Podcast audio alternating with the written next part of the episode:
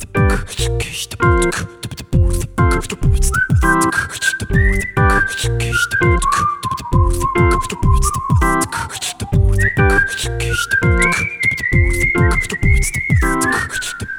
Hallo meine Freunde, hier sind wir wieder, euer Airball Podcast. Chris ist am Start. Moin, moin.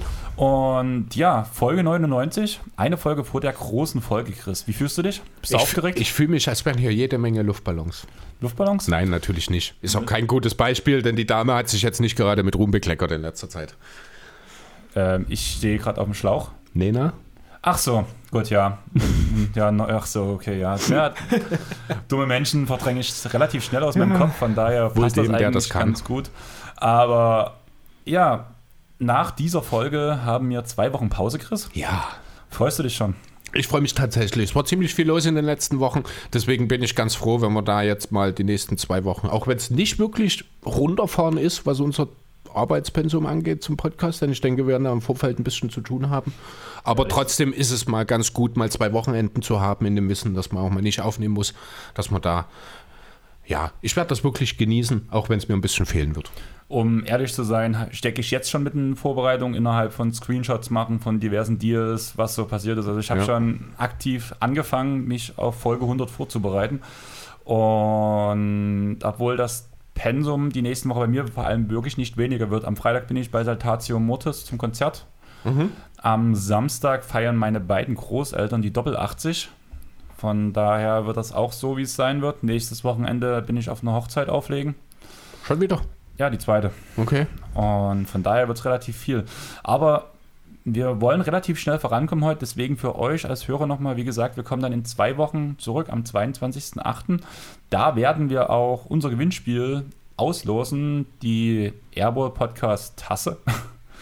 Also, Chris, du wolltest zwei haben. Wer von euch dann auch noch eine haben will, kann sich bei uns melden. Wir werden dann auf jeden Fall auch ein Bild posten, wie es ungefähr aussehen soll und so weiter und so fort. Sandro will 15, muss ich an der Stelle nochmal sagen. Ich glaube, das musste ich letzte Woche rausschneiden. Deswegen will ich es hier einfach nochmal gesagt haben, der Sandro.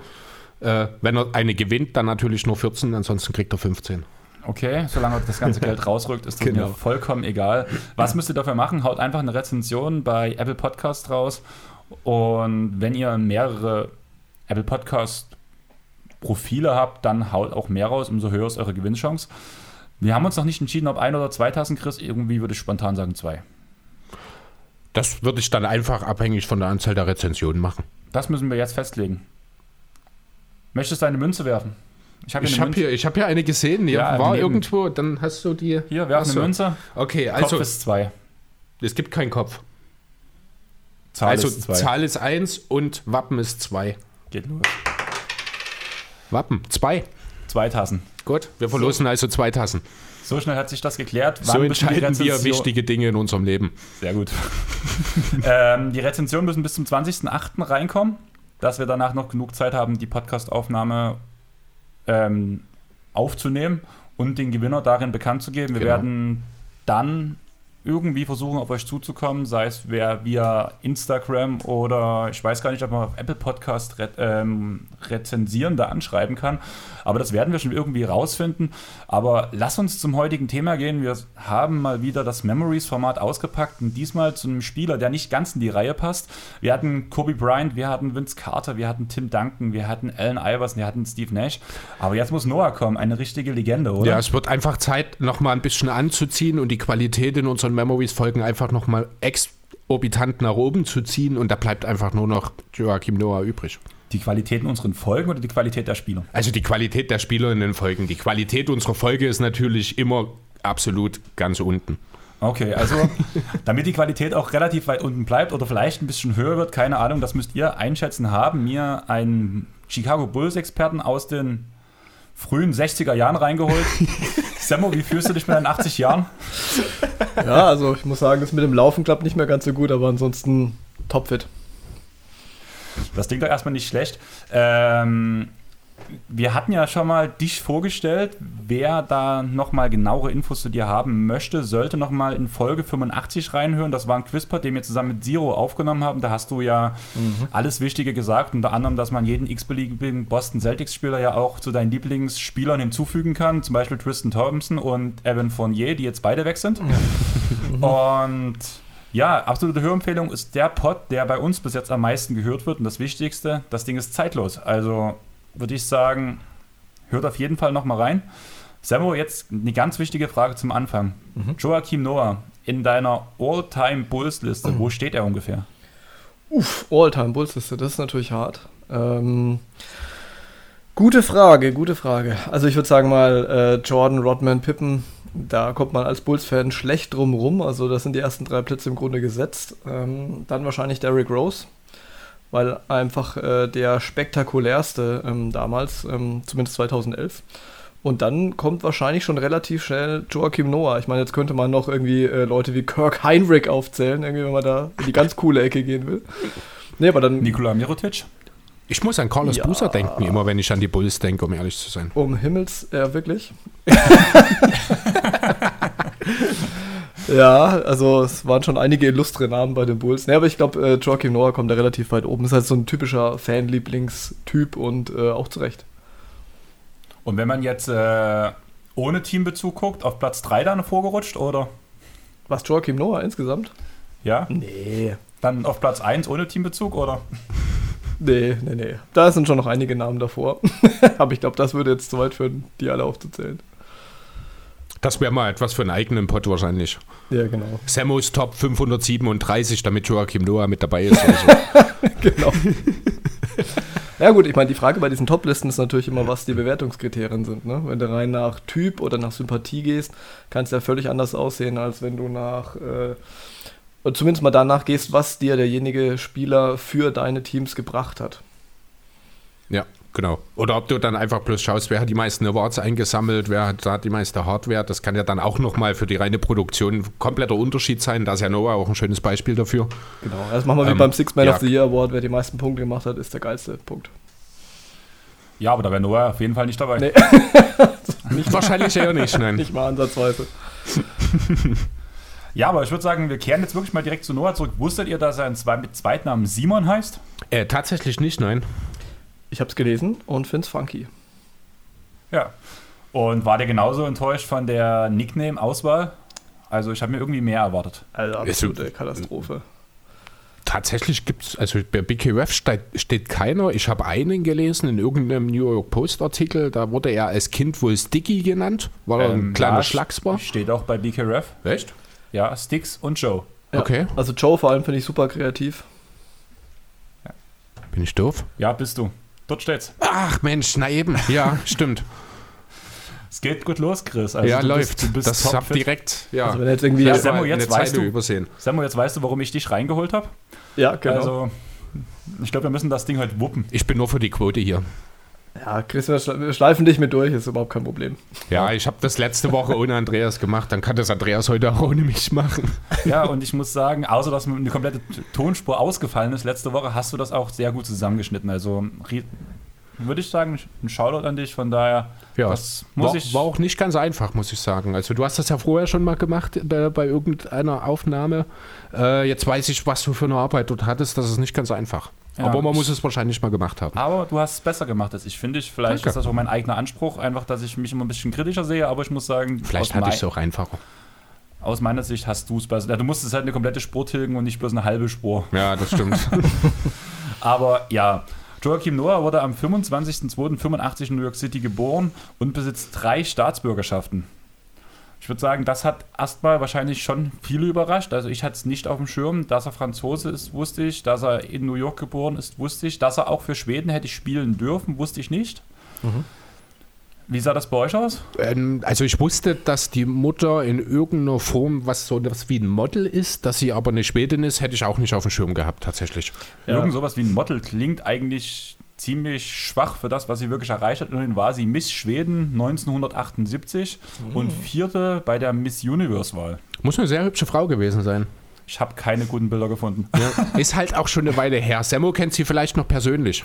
Ja, ja, die ich ähm, ähm, damals, als ich im Kindergarten war, habe ich da. Ja, genau. Ja, ja aber ich meine, wer weiß, keine Ahnung, vielleicht, vielleicht taucht sie ja auch in der, in der Hot Mom-Liste auf, äh, von wo Luca Doncic Mutter offensichtlich ganz vorne droht, zumindest wenn man äh, dem Twitter-Hype äh, glauben durfte zu seiner Draft. Ne? Ich weiß nicht, ob ihr es mitgekriegt ja, habt, aber da wurde ja teilweise mehr über seine Mutter berichtet als über ihn. Okay, nein, habe ich nicht mitbekommen. Aber du hast die Mutter von Luka Doncic schon mal gesehen, oder? Nicht bewusst. Oh, Junge, das musst du nachholen. Also, ist schon eine, eine sehr, sehr hübsche Frau dafür, dass er auch ja jetzt einen, was, 22-jährigen Sohn hat, muss man schon sagen. Hut ab.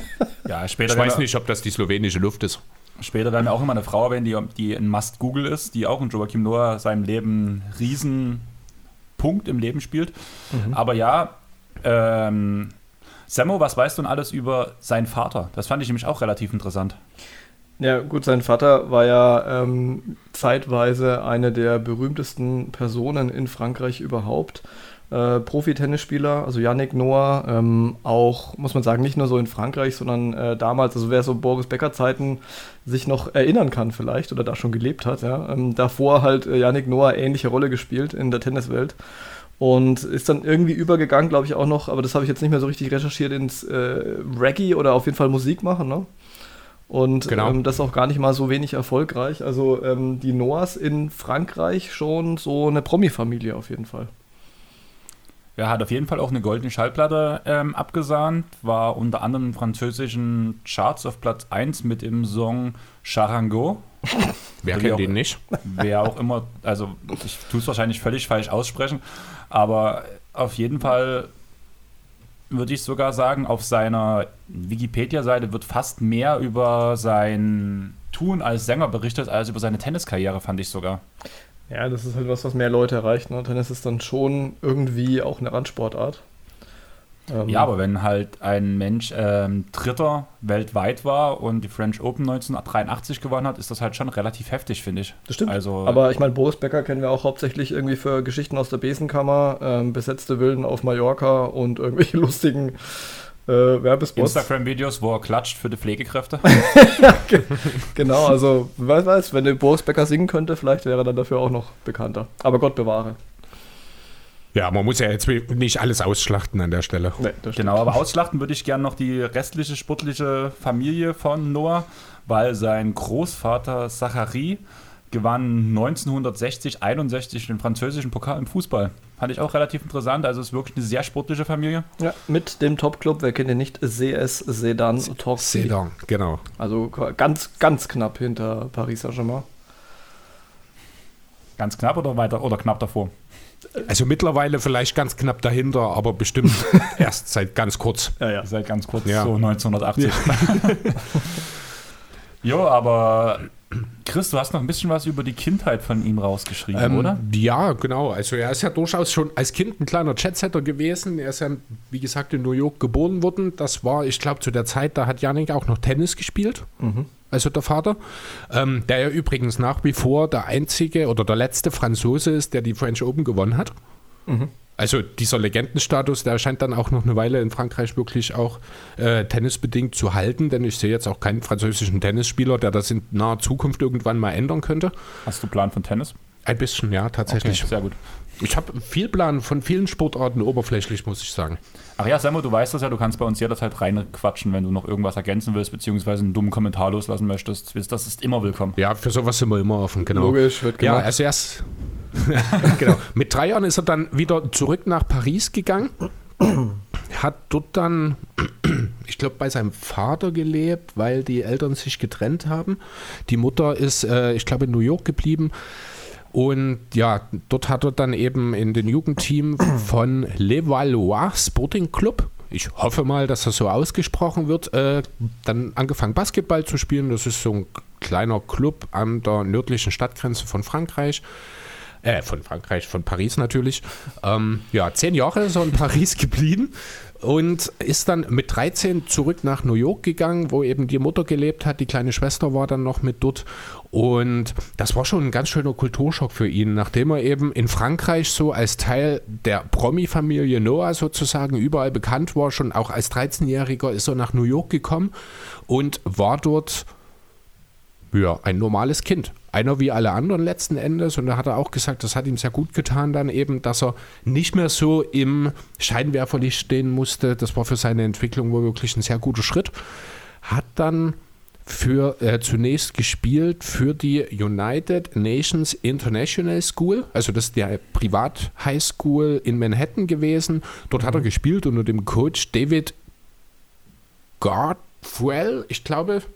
Ähm, und der war ein riesen Joachim Noah-Fan. Der hat ihn total cool gefunden. Wie hat er äh, ein Zitat dazu? He didn't invent Swag.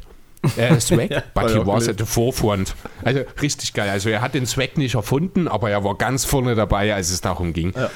Ne, so wurde auch immer auch von äh, Schülern, von auch Schuldirektoren, er hat ja tatsächlich in drei verschiedenen Highschools gespielt, dann später noch an der Poly Prep County Day School und an der Lawrenceville School.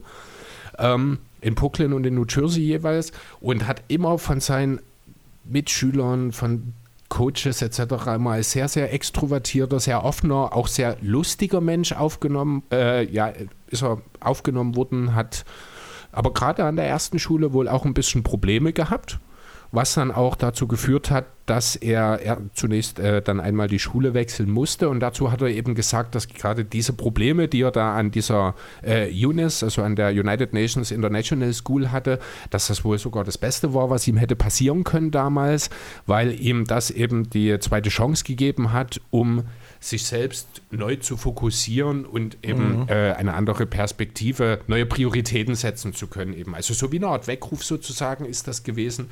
Und von dem Tag an, also dann eben zur Polyprep Country Day School, also diese Schulnamen in den USA sind echt der Hammer. Ähm, als er dann dorthin ist, da hat dann auch so ja auch nicht nur im Kopf, sondern auch tatsächlich spielerisch eine Entwicklung stattgefunden. Er ist damals noch relativ klein gewesen, war ein Perimeterspieler und ist dann eben dort in seiner zweiten Highschool dann sozusagen ist dann auch gewachsen, hat sich zum Center entwickelt, wurde als dieser eingesetzt und hat dort dann eben die ersten Anzeichen eben dieses Top Defenders aufblitzen lassen, zu dem er letzten Endes geworden ist. Ja, nach der Highschool, wo es dann 2004 in Richtung College ging, galt er dann eben als Vier-Sterne-Rekrut und als neun, Nummer 19 gerankter Power Forward seines Jahrgangs und insgesamt als 75. bester Spieler sozusagen, äh, was alle Positionen angeht, als es dann darum ging, eben 2004 ins College zu gehen. Ja, was ganz witzig ist, er ist ja in äh, Hell's Kitchen äh, geboren bzw. aufgewachsen die ersten Jahre und ähm, Hell's Kitchen wird ja immer so ein bisschen äh, im Nachhinein stilisiert, so als ah, ganz düstere Ecke in Manhattan und äh, so das Ghetto in Manhattan. Allerdings, äh, wer mal da war, zumindest innerhalb der letzten zehn Jahre, der hat gemeint, da ist die Gentrifizierung einmal durchgefegt mit dem Besen und ähm, das war's. Also der Name ist zwar noch da, aber letztendlich ist das ein ganz normales Viertel wie überall anders in Manhattan auch.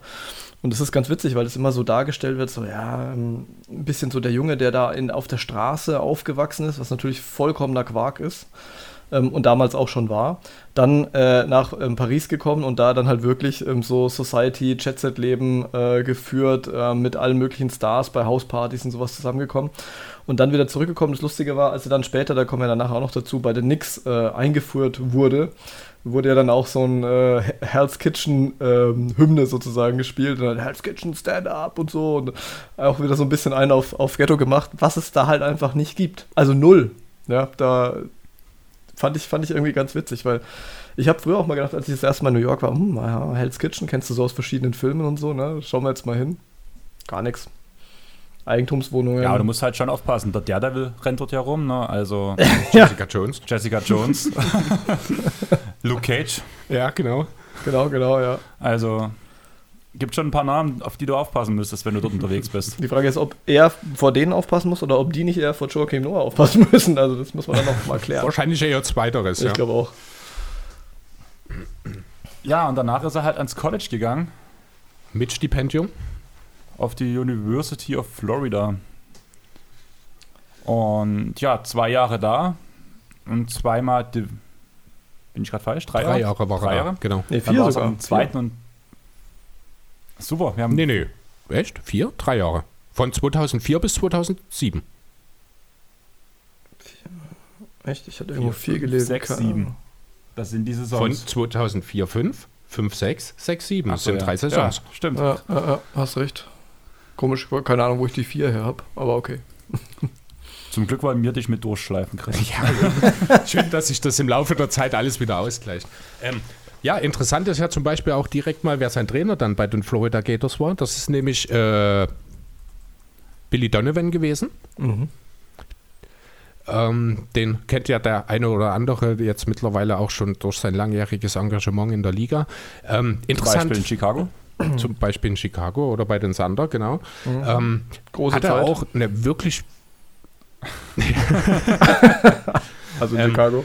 Ja, hat, genau. Ja, hatte er auch wirklich sehr, sehr gute Mitspieler. Er hatte, ähm, Al Horford war schon da, als Joachim Noah zu den Gators gekommen ist. Das war für Noah am Anfang ein bisschen schwierig. In seinem ersten Jahr hat er auch äh, fast ja, keinen wirklichen Einfluss gehabt, kam von der Bank, hatte ich glaube kaum mehr als zehn Minuten gespielt, fünf Punkte und drei Rebounds oder sowas aufgelegt. Ähm, Corey Pur übrigens, kennt ja jeder, 51-Punkte-Legende aus der NBA, hat auch die gesamten drei Jahre zusammen mit Hofford und Noah gespielt, sind also alle drei zusammen dann auch 2007 in die Liga gekommen. Sehr interessant dabei ist, dass sie bis heute das College-Trio sind, das am höchsten gepickt wurde, nämlich mit Horford an 3, Pua an 7 und Noah an 9. Ja, und was ganz wichtig ist, äh, einer, also es war ja eigentlich ein Quartett dann später sozusagen, weil er war der wichtigste Mitspieler. Chris Witt. Ja, ich habe es gelesen. Ich habe mir aber gedacht, der hat bloß für, glaube Chicago und Minnesota gespielt. Äh, nee, War zwei Jahre in der Liga. Aber nee ich meinte natürlich äh, Mo Buckets, Mo Spades. Mo Space war auch mit dort. Mo Spades kam auch dann aber später dazu, also in der Saison 2006, 7 glaube ich. Muss ich jetzt nochmal nachgucken und hat da natürlich äh, auch das gemacht, was Mo Spades halt am besten macht, nämlich Buckets. Buckets. ja, tatsächlich war noch ein Spieler mit dabei, der auch in dem 2017er, äh, 7er Draft ähm, geholt wurde, aber den habe ich mir nicht mit aufgeschrieben, weil der hat ein Jahr für Chicago gespielt, ein Jahr für Minnesota mit einer Spielzeit von zwei Minuten pro Spiel. Und danach war er aus der Liga raus. Okay. Klingt so jemand wie so ein Typ Spieler, mit dem du mich bei 2K besiegst. Ja. ein Dreier nach dem anderen. Genau. Aber den wird es wahrscheinlich nicht mehr bei 2K geben. Ja, aber was ich noch interessant fand, er wurde, also er hat ja zweimal den Division-Titel geholt Mhm. und wurde einmal zum Most Unstanding Player. Outstanding. Out- Outstanding, ja. meine ich doch. Und das zweite Mal wurde es ja Corey Brewer und kein einziges Mal Al Horford. Obwohl er jedes Mal eigentlich der Topspieler war. Man muss dazu sagen, die Saison ähm, zählt dort in diesen Award ja nicht rein, das läuft ja bloß bis Final Four. Mhm. Und da hat vor allem Noah rasiert in dem Jahr, wo er da war. Unter anderem hat er in dem regionalen Finale eine Statline von 26 Punkten, 15 Rebounds und 5 Blocks aufgelegt und im dem Division-Finale 16 Punkte, 9 Rebounds und 6 Blocks, was bis heute der Rekord für die meisten Blocks ist in diesem Division-Finale. Das ist schon ziemlich krass, ehrlich gesagt. Er hat ja zusätzlich auch nochmal den Most Outstanding Player of the NCAA Tournament äh, abgesahnt. Also Final Four und Tournament ist ja dann nochmal was anderes. Also da, ähm, wie du schon sagst, hat er ordentlich rasiert. Was mir dabei aufgefallen ist, als ich mir so ein bisschen die äh, College-Karriere von Noah angeschaut hat, ist, dass diese Regionalzuordnung im College echt katastrophal ist. Die Ja. Florida Gators spielen in der Region Minneapolis. Äh, Also Minnesota ist das, ich glaube dann. Also das muss man sich wirklich mal überlegen. Das ist quasi einmal das halbe Land Richtung Norden oder Nordwesten. Westen? Ja, Richtung Nordwesten. Richtung Nordwesten von Na, Florida aus, ja, genau. Ja. Also das fand ich schon, die Zuordnung fand ich sehr, sehr spannend. Dadurch gab es halt auch ein Regionalfinale, ich glaube, gegen die UCLA. Oder war das dann schon das Final Four Finale? Das kann sein, dass ich das jetzt durcheinander bringe. Nee, das war gegen die Poons, das war das äh, komplette College-Finale, genau. Wo ja auch interessante Spieler dabei waren damals mit Jordan Farmer, Aaron Eflalo, äh, Darren Collison und Luken Baamute. Ne, die waren ja riesengroßer äh, Top-Favorit eigentlich, die UCLA Bruins damals. Das ist 2006 das Jahr gewesen, wo wir gerade eh schon drüber re- geredet haben. Und ja, die hat Joachim Noah eben, wie du gesagt hast, Andreas, einfach mal rasiert. Hat dort auch nicht zu Unrecht den äh, Most Outstanding Player Award bekommen, was ja dabei ganz interessant ist. Er ist ja, wie gesagt, als Power Forward eigentlich ans College gekommen und Billy Donovan hat ihn dann eben in seinem zweiten College-Jahr erst zum Sender gemacht, hat ihn dann anstatt hinter El Hofert neben Hofert gestellt und das hat dann den großen Umschwung gebracht. Auf einmal hast du diese beiden Türme vor dir und die Defense der Gators, die ist ja jetzt noch legendär aus diesen beiden Jahren. Ähm, das war schon was wirklich ganz Besonderes. Er hat sich ja auch 2006 dann direkt zum Draft auch angemeldet. Wäre wahrscheinlich auch als First Rounder gegangen damals. Ja. Aber Ja. aus irgendeinem Grund, ich glaube, Hofert und Pur hatten dieselbe Idee, aber dann hat man sich während der Championship-Feier zusammengesetzt und beschlossen, komm, wir kehren nochmal zurück und wir verteidigen diesen Titel. Ja. Und dann sind eben alle drei wirklich nochmal zurückgekommen. Ich denke, das ist dann der Moment, da wo Mo Spitz dazugekommen ist, wahrscheinlich. Das habe ich tatsächlich gar nicht auf den Blick gehabt an der Stelle. Ja, also 2,6, 2,7, ja. Hm. Ja, und dann haben sie halt wirklich nochmal mit 35 zu 5 daneben diese 06-07-Saison dann ja, durch die Saison gepflügt sozusagen bis in das Finale. Ich glaube, die haben nie mit weniger im NCAA-Tournament als acht Punkten gewonnen. Also es war immer relativ deutlich auch. Und ja, dann ging es im Finale gegen Ohio State mit Namen wie Mike Conley und Quack Oden. Mhm. Und dann wurden die eben auch nochmal rasiert, aber da muss ich sagen, da war Noah nicht ganz so gut. Da hat er nämlich mit Quack Oden dann tatsächlich seinen Meister gefunden. Noah hat in dem Finale dann nur acht Punkte aufgelegt, dabei aber sechs von sechs Freiwürfe getroffen, also nur ein Field Goal sozusagen, gerade mal drei Rebounds, keinen einzigen Block und hat sich gegen Oden dann auch vier Fouls eingesammelt, während der mit 25 und 12 eine absolut dominante Leistung aufgestellt hat. Aber weil halt die Gators in der Offensive sehr breit aufgestellt waren, hat es am Ende doch gereicht, um eben den Titel zu verteidigen. Du hast ja vorhin schon die verschiedenen Picks des Jahres angesagt. Man muss auch sagen, dass ja Oden, das war ja das Jahr, wo er dann auch an Nummer 1 gegangen ist. Genau. Ja, genau. Ähm, auch äh, im Grunde völlig zu Recht, äh, wenn natürlich die ganzen Verletzungen nicht gewesen wären. Ne? Also rein spielerisch wäre er schon tatsächlich auch der vielversprechendste Typ gewesen. Ich finde es nur so krass, ähm, weil du es ah, gerade erwähnt hast. War nicht Durant direkt dahinter? Ja, ja, klar, KD auf 2. Ja. ja. Ja. da kann man schon drüber diskutieren, ob langfristig auch damals hätte KD der bessere Spieler werden können. Aber ich glaube, an den beiden als erste beide Picks, daran gab es eigentlich keinen Zweifel. Ja. Nee, absolut, äh, generell. Ich meine, gut, ähm, äh, in der Rückschau äh, mit heutiger Sicht äh, geht man dann sowieso eher irgendwie auf, auf spielstarke Wings. Ne? Also würde man vielleicht sowieso anders ja. denken. Nur weil du es gerade erwähnt hast, ich finde es so krass, ähm, wenn man Joachim Noah noch so im, im Hinterkopf hat, wie der so gespielt hat ne? und wie er sich so bewegt hat. Also hat, muss man ja sagen, weil er dieses Jahr in Rente gegangen ist. Ähm, dann, und jetzt stellt euch mal vor, der würde irgendwo in der NBA als, gut, mittlerweile sind die Positionen ja fluide, ne? aber eben nicht als Center auflaufen, sondern als Forward. So als Flügel, ja. Ja, als Flügel irgendwie. Also es ist völlig absurd irgendwie. Also mit den Bewegungen, mit dem Wurf, mit dem irgendwann dann wirklich nicht mehr vorhandenen Speed. Also komplett. Aber er hat auch tatsächlich, ähm, da gibt es eine Szene, die habe ich noch so ganz dunkel im Hinterkopf. Das war eine Playoff-Serie. Ähm, ich weiß gar nicht, ob es gegen die Celtics war mhm. oder gegen Washington. Auf jeden Fall hat er dort äh, in einem entscheidenden Moment auch spät im Spiel einen Stil gegen Paul Pierce geholt. Mhm. Ich glaube, das war das Jahr, als Pierce bei den Wizards war. Ähm, und ist dort Coast to äh, Coast äh, nein, gegangen? Die, hab ich, das habe ich gelesen, das war noch bei Boston. War das, war das die Celtics? Okay. Äh, ist dort Coast to Coast gegangen. Ähm, das hat man halt gesehen, dass er wirklich sein ähm, Wachstumsschub halt verhältnismäßig spät hatte, so wie das ja auch bei einem Anthony Davis beispielsweise der Fall war. Die haben ja. dann halt gewisse Guard-Grundlagen, bringen die einfach mit und das sieht man, klar, je größer der Körper ist, desto bescheuerter sieht das aus, wenn die sich bewegen. Ja. Das ist ja bei Davis auch nicht anders. Aber man hat ihm schon diese Guard-Skills hier und da wirklich angesehen. Ich muss halt wirklich sagen, nachdem ich mich halt auf den Pod vorbereitet habe, habe ich nochmal ein paar Highlight-Tapes danach auch mal geguckt. Du hast bei ganz vielen Punkten gedacht, so, okay, gut, deswegen fand ich den so gut. Deswegen wollte ich den Pod halt mhm. unbedingt machen.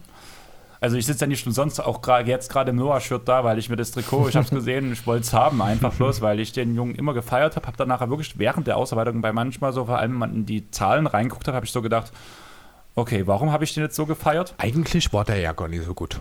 Ja, und danach habe ich die Highlight-Tapes gesehen und habe mir gedacht, diese Assists sehen mir irgendwo von Jokic teilweise. Mhm. Dieses Ballhandling würde mir fast kein anderer Big einfallen, der das mitgebracht hat. Ja. Mit einem gewissen Speed, beziehungsweise auch mit einem gewissen Touch. Das, der, dieser Touch kann man ja vielleicht mit äh, einem Jokic oder sowas er hat schon ein sehr weiches Handgelenk. Ne? Genau. Also man darf natürlich nicht drüber nachdenken, wie er wirft. Selbst Barack Obama hat sich über den Wurf von Joachim Noah mal bei einem Pickup-Game lustig gemacht. Slingshot. Ähm, ja, aber solange er ihn trifft und das innerhalb seiner Range alles abläuft, wer trifft, hat recht. Von daher John Marion hat es auch nicht interessiert. Oder Kevin Martin. Nö, und hat auch funktioniert. Und äh, ich finde es lustig, genau. weil äh, wurde immer bezeichnet als Funky Sideways Spinning Shot. Und ich glaube, das trifft es eigentlich ganz gut mit Betonung auf funky irgendwie. Also wie die ja. Hand immer so weggeflutscht ist dann über den Ball, das war schon sehr merkwürdig. Und äh, was bei ihm halt immer aufgefallen ist, wenn, egal was er gemacht hat, auf Mountainbike würde man sagen, er war immer in Attack Position, ne? Also die, die ähm, Knie durchgebeugt, äh, äh, Oberkörper nach vorne gebeugt, so ein bisschen höhlenmenschenartig, sodass er halt dann immer möglichst relativ schnell von links nach rechts kommt.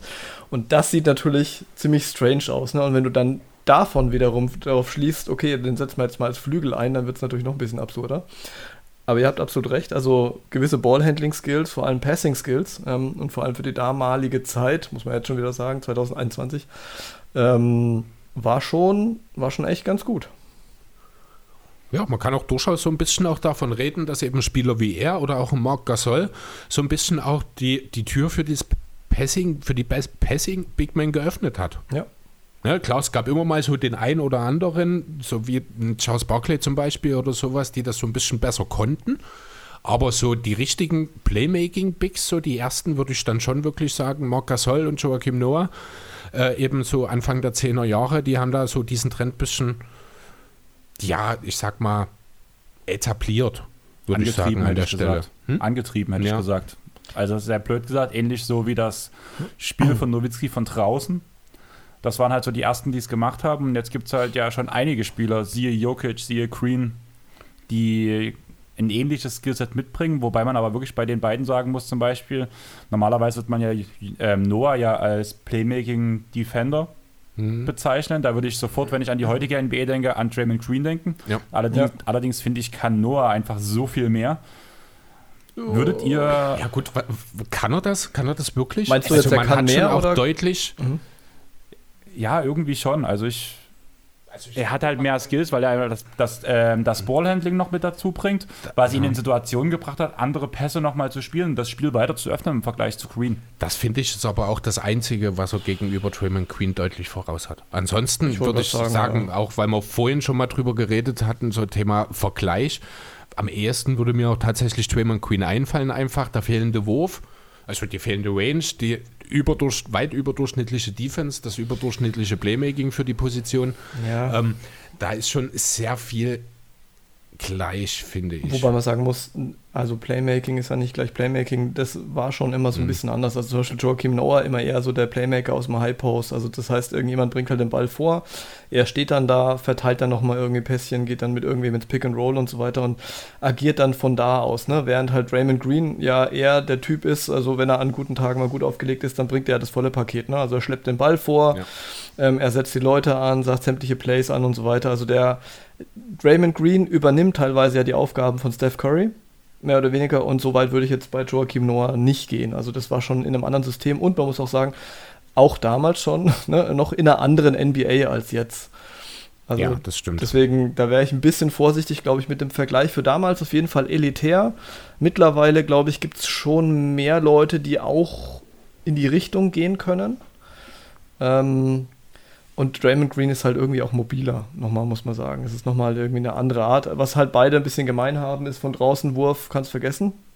Äh, während auf jeden Fall Noah vielleicht das weichere Händchen um den Korb herum hatte, ähm, wo Draymond ja manchmal so ein bisschen ruppelig zu Werke geht. Ähm, da hat, würde ich sagen, hat Noah ihm vielleicht ein bisschen was vorausgehabt, aber ich glaube, Draymond dann nochmal der, schon nochmal der versiertere Playmaker über den ganzen Court. Ich ja, ich denke auch, wenn man dann im Endeffekt von dem Einfluss der beiden auf die jeweiligen Teams eingeht, glaube ich aber, nimmt sich nicht so viel. Also die waren nee, beide, ja. äh, sind beide jeweils für ihre, also Noah bei den Bulls natürlich, die späteren Jahre waren ja dann nicht mehr so. Ach, bei den Clippers hat er nicht eingeschlagen? Klar, hat alle fünf Spiele super gemacht. Bei nix vor allem. genau. ähm, ja, äh, ich würde gleich mal eine Frage, weil das gerade so ein bisschen auch ins äh, passt zum Thema. Findet ihr denn, dass ein Joachim Noah, wenn er heute in die Liga kommen würde, einen größeren Wert hätte, als es damals der Fall war?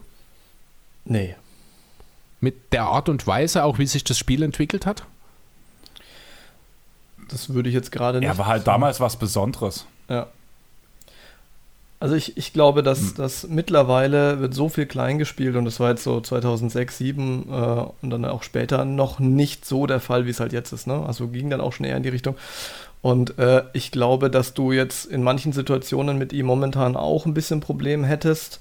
Jetzt nicht, dass er unspielbar wäre oder sowas, das meine ich nicht, aber du hast natürlich jemanden, der offensiv, äh, der nicht allzu viel bringt, der dich sich zwar ins ähm, ne, in das ganze Playmaking-Geschehen mit einmischt, aber jetzt als Scorer nicht besonders auffällig wird. Und das ist ja teilweise schon problematisch. Also vielleicht in jüngeren Jahren dann eher, in älteren dann. Hm. Also ich glaube, dass sein Wert damals größer war, weil sein Skillset äh, einzigartiger war, als es das jetzt ist. Ja, weil halt, also gerade das Thema Small Ball kommt halt in dem Zusammenhang dann zur Geltung. Er kann sicher auch den einen oder anderen Guard perivers, äh, teilweise mal vor sich halten. Äh, ist wahrscheinlich auch deutlich besser, als das beispielsweise in Rudi Gobert könnte. Ja. Aber trotzdem hat er dann natürlich ab einem gewissen Punkt, spätestens in Playoffs wahrscheinlich dann auch, wird er eventuell ja schon ein bisschen zur Bürde, weil er eben offensiv dann eingeschränkt ist und wenn er defensiv aus der Zone rausgezogen werden kann, dann ist halt sein Einfluss dann auch relativ schnell begrenzt. Ne? Ja, also gerade ne, wenn es um Dreierballerei geht, also gegen die Warriors oder was weiß ich was, gegen die Hawks und dann hast du da äh, Trae Young draußen rumrennen dann, äh, und die richtigen Switches werden halt forciert, ne, dann hast du vielleicht ja. Eher ein Problem, als es damals der Fall war.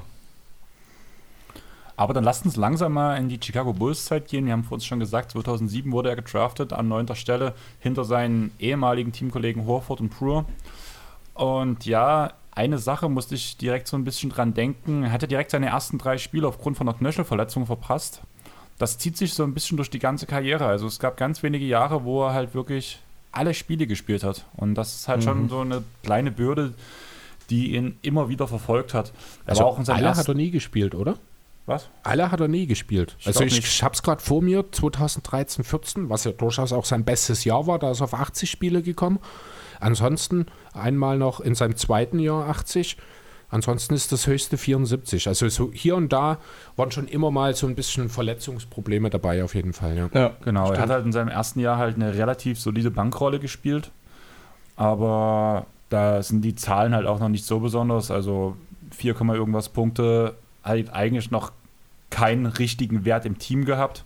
War halt einfach ein solider Defender auch schon zu dieser Anfangszeit. Ab seinem zweiten Jahr haben sich seine Starts erhöht und ab dem dritten Jahr gab es dann auch seinen Durchbruch. Da hat er 54 von 64 Spielen gestartet, hat 11,7 Punkte gemacht, 11 Rebounds und 2,1 Assists. Das war ja zu der damaligen Zeit, dass ein Big Man so viele Assists spielt, schon was Besonderes. Mhm. Ja, gut, zwei Assists zu dem Zeitpunkt. Also, das war schon noch okay. Also, der, die wirkliche Playmaking-Entwicklung, die hatte, ich glaube, dann auch viel später dann auch mit der Personalie Derrick Rose zu tun, dass sich das überhaupt bei Noah dann in der NBA so in Richtung Playmaking entwickelt hat. Ich denke, äh, hätte sich Rose nicht verletzt, würden wir heute auch nicht von dem Playmaking-Big unbedingt reden, weil es einfach von ihm nicht verlangt worden wäre in dem Umfang, wie es notwendig war. Ja. Ähm, ja, genau, aber grundsätzlich, also hat er ja tatsächlich ein bisschen Anlaufschwierigkeiten für einen neunten Pick, dass man äh, bis ins dritte Jahr braucht. Ist jetzt. Das Stimmt, ja, wobei natürlich äh, gerade Big Man sich in der NBA, also es sei denn, das sind halt die absoluten äh, Top-Leute, ne, gleich am Anfang, äh, manchmal ein bisschen äh, Zeit brauchen, so ein bisschen Anlaufphase. Was übrigens ganz witzig ist, äh, bevor er zu den Bulls gekommen ist, haben sich ja einige Teams nicht unbedingt mit rumbekleckert. Ne? Also zum Beispiel die äh, Knicks haben seinen Pick ja getradet und zwar in einem Trade, um wen zu bekommen? Eddie Curry. Eddie Curry, die Legende natürlich. Ja. Also kann man sich natürlich auch fragen, ob es nicht besser gewesen wäre, Joakim Noah dann zu behalten. Ich meine, im Nachhinein sind wir alle schlauer, aber ist schon ganz witzig. Immer wenn Eddie Curry auftaucht, wird es grundsätzlich lustig. Und ähm, ja, genau. vorher gab es ja auch ein paar Teams, also wenn man sich anguckt, wer vor ihm gepickt wurde, nur um das nochmal ganz kurz äh, aufzugreifen. Odin und KD hast du ja schon erwähnt, dann natürlich Al Horford, alles zurecht, Mike Conley auch. Jeff Green, da wird schon ein bisschen fragwürdig. Ähm, aus damaliger Sicht, äh, wie gesagt, vielleicht nicht, aber aus jetziger Sicht, hm. wo es richtig fragwürdig wird, ist dann die Bugs. Die haben richtig ins Klo gegriffen. Die haben sich erstmal Ji Jianlian äh, geholt. Die, die NBA-Legende schlechthin. Äh, wer kennt ihn nicht? Wer kennt ihn nicht? Davor dann auch noch Corey Brewer und Brandon Wright. Also, da hätte, ja, ja. Qualität ohne Ende dort in der Spitze des Drafts, ohne Frage. Genau, in der Spitze sehr teilweise. Ja, genau. Langlebigkeit trifft es vielleicht. ja. Und vor allem natürlich äh, Skandal, Jared Dudley erst dann 22, muss man unbedingt erwähnen. Das kann natürlich nicht sein. Also ja, da, da wurde richtig natürlich gepennt. 21 Stellen vorher genommen werden müssen. Ja, locker, locker. Jetzt hast du Jared Dudley reingebracht. Wann kommt Wondell Hollis Jefferson? Ja, den bringen wir dann auch sicherlich noch irgendwann. Ich muss mir noch irgendeinen Zusammenhang suchen, wo der reinpassen könnte, aber ich glaube, es wird schwierig. Chris, du hast dein Mikro heute besonders lieb, Ja, oder? ich habe irgendwie, ich komme mit meinem Körper heute nicht ganz klar. Das ist schon das zweite, dritte Mal, dass ich gegen das Mikrofon trete heute. Eieiei. Ja, aber ich habe schon gesagt, bloß 64 Spiele hat sich der Hand gebrochen in dem Jahr also es sind halt teilweise auch so diese typischen Freak-Verletzungen teilweise, oder? Also klar, man hat immer noch so einen Meniskusschaden oder sowas dabei, aber es sind halt öfters auch mal so eine Schulterverletzung oder halt ein Handbruch oder sowas, was halt schon eher so diese Freak-Verletzungen sind bei ihm. Jo. Hat ihn ja aber nicht davon abgehalten, 2010 entsprechend einen schön ordentlichen Vertrag äh, zu unterschreiben bei den Bulls über vier Jahre und 60 Millionen. Das war damals ein ziemlich teurer Vertrag eigentlich, muss ich sagen. Also war doch ein bisschen auch, ja, jetzt nicht schlecht geredet worden, aber hier und da gab es doch ein bisschen Zweifel an dem Umfang. Wenn man gewusst hätte, dass er später in New York unterschreibt, hätte man diesen Vertrag wahrscheinlich in alle Höhen gelobt. ähm, das lief ja dann auch erstmal gut für die Bulls, 10-11. Äh, Rose wurde MVP, Chicago war der, das beste Team der Liga und hat ja eben das Ganze gereicht, äh, geschafft, obwohl eben Noah, wie du schon sagtest, wegen der Hand-OP, wegen der gebrochenen Hand über 30 Spiele verpasst hat. Sah auch in den Playoffs gut aus, die ersten beiden Runden Indiana und Atlanta geschlagen.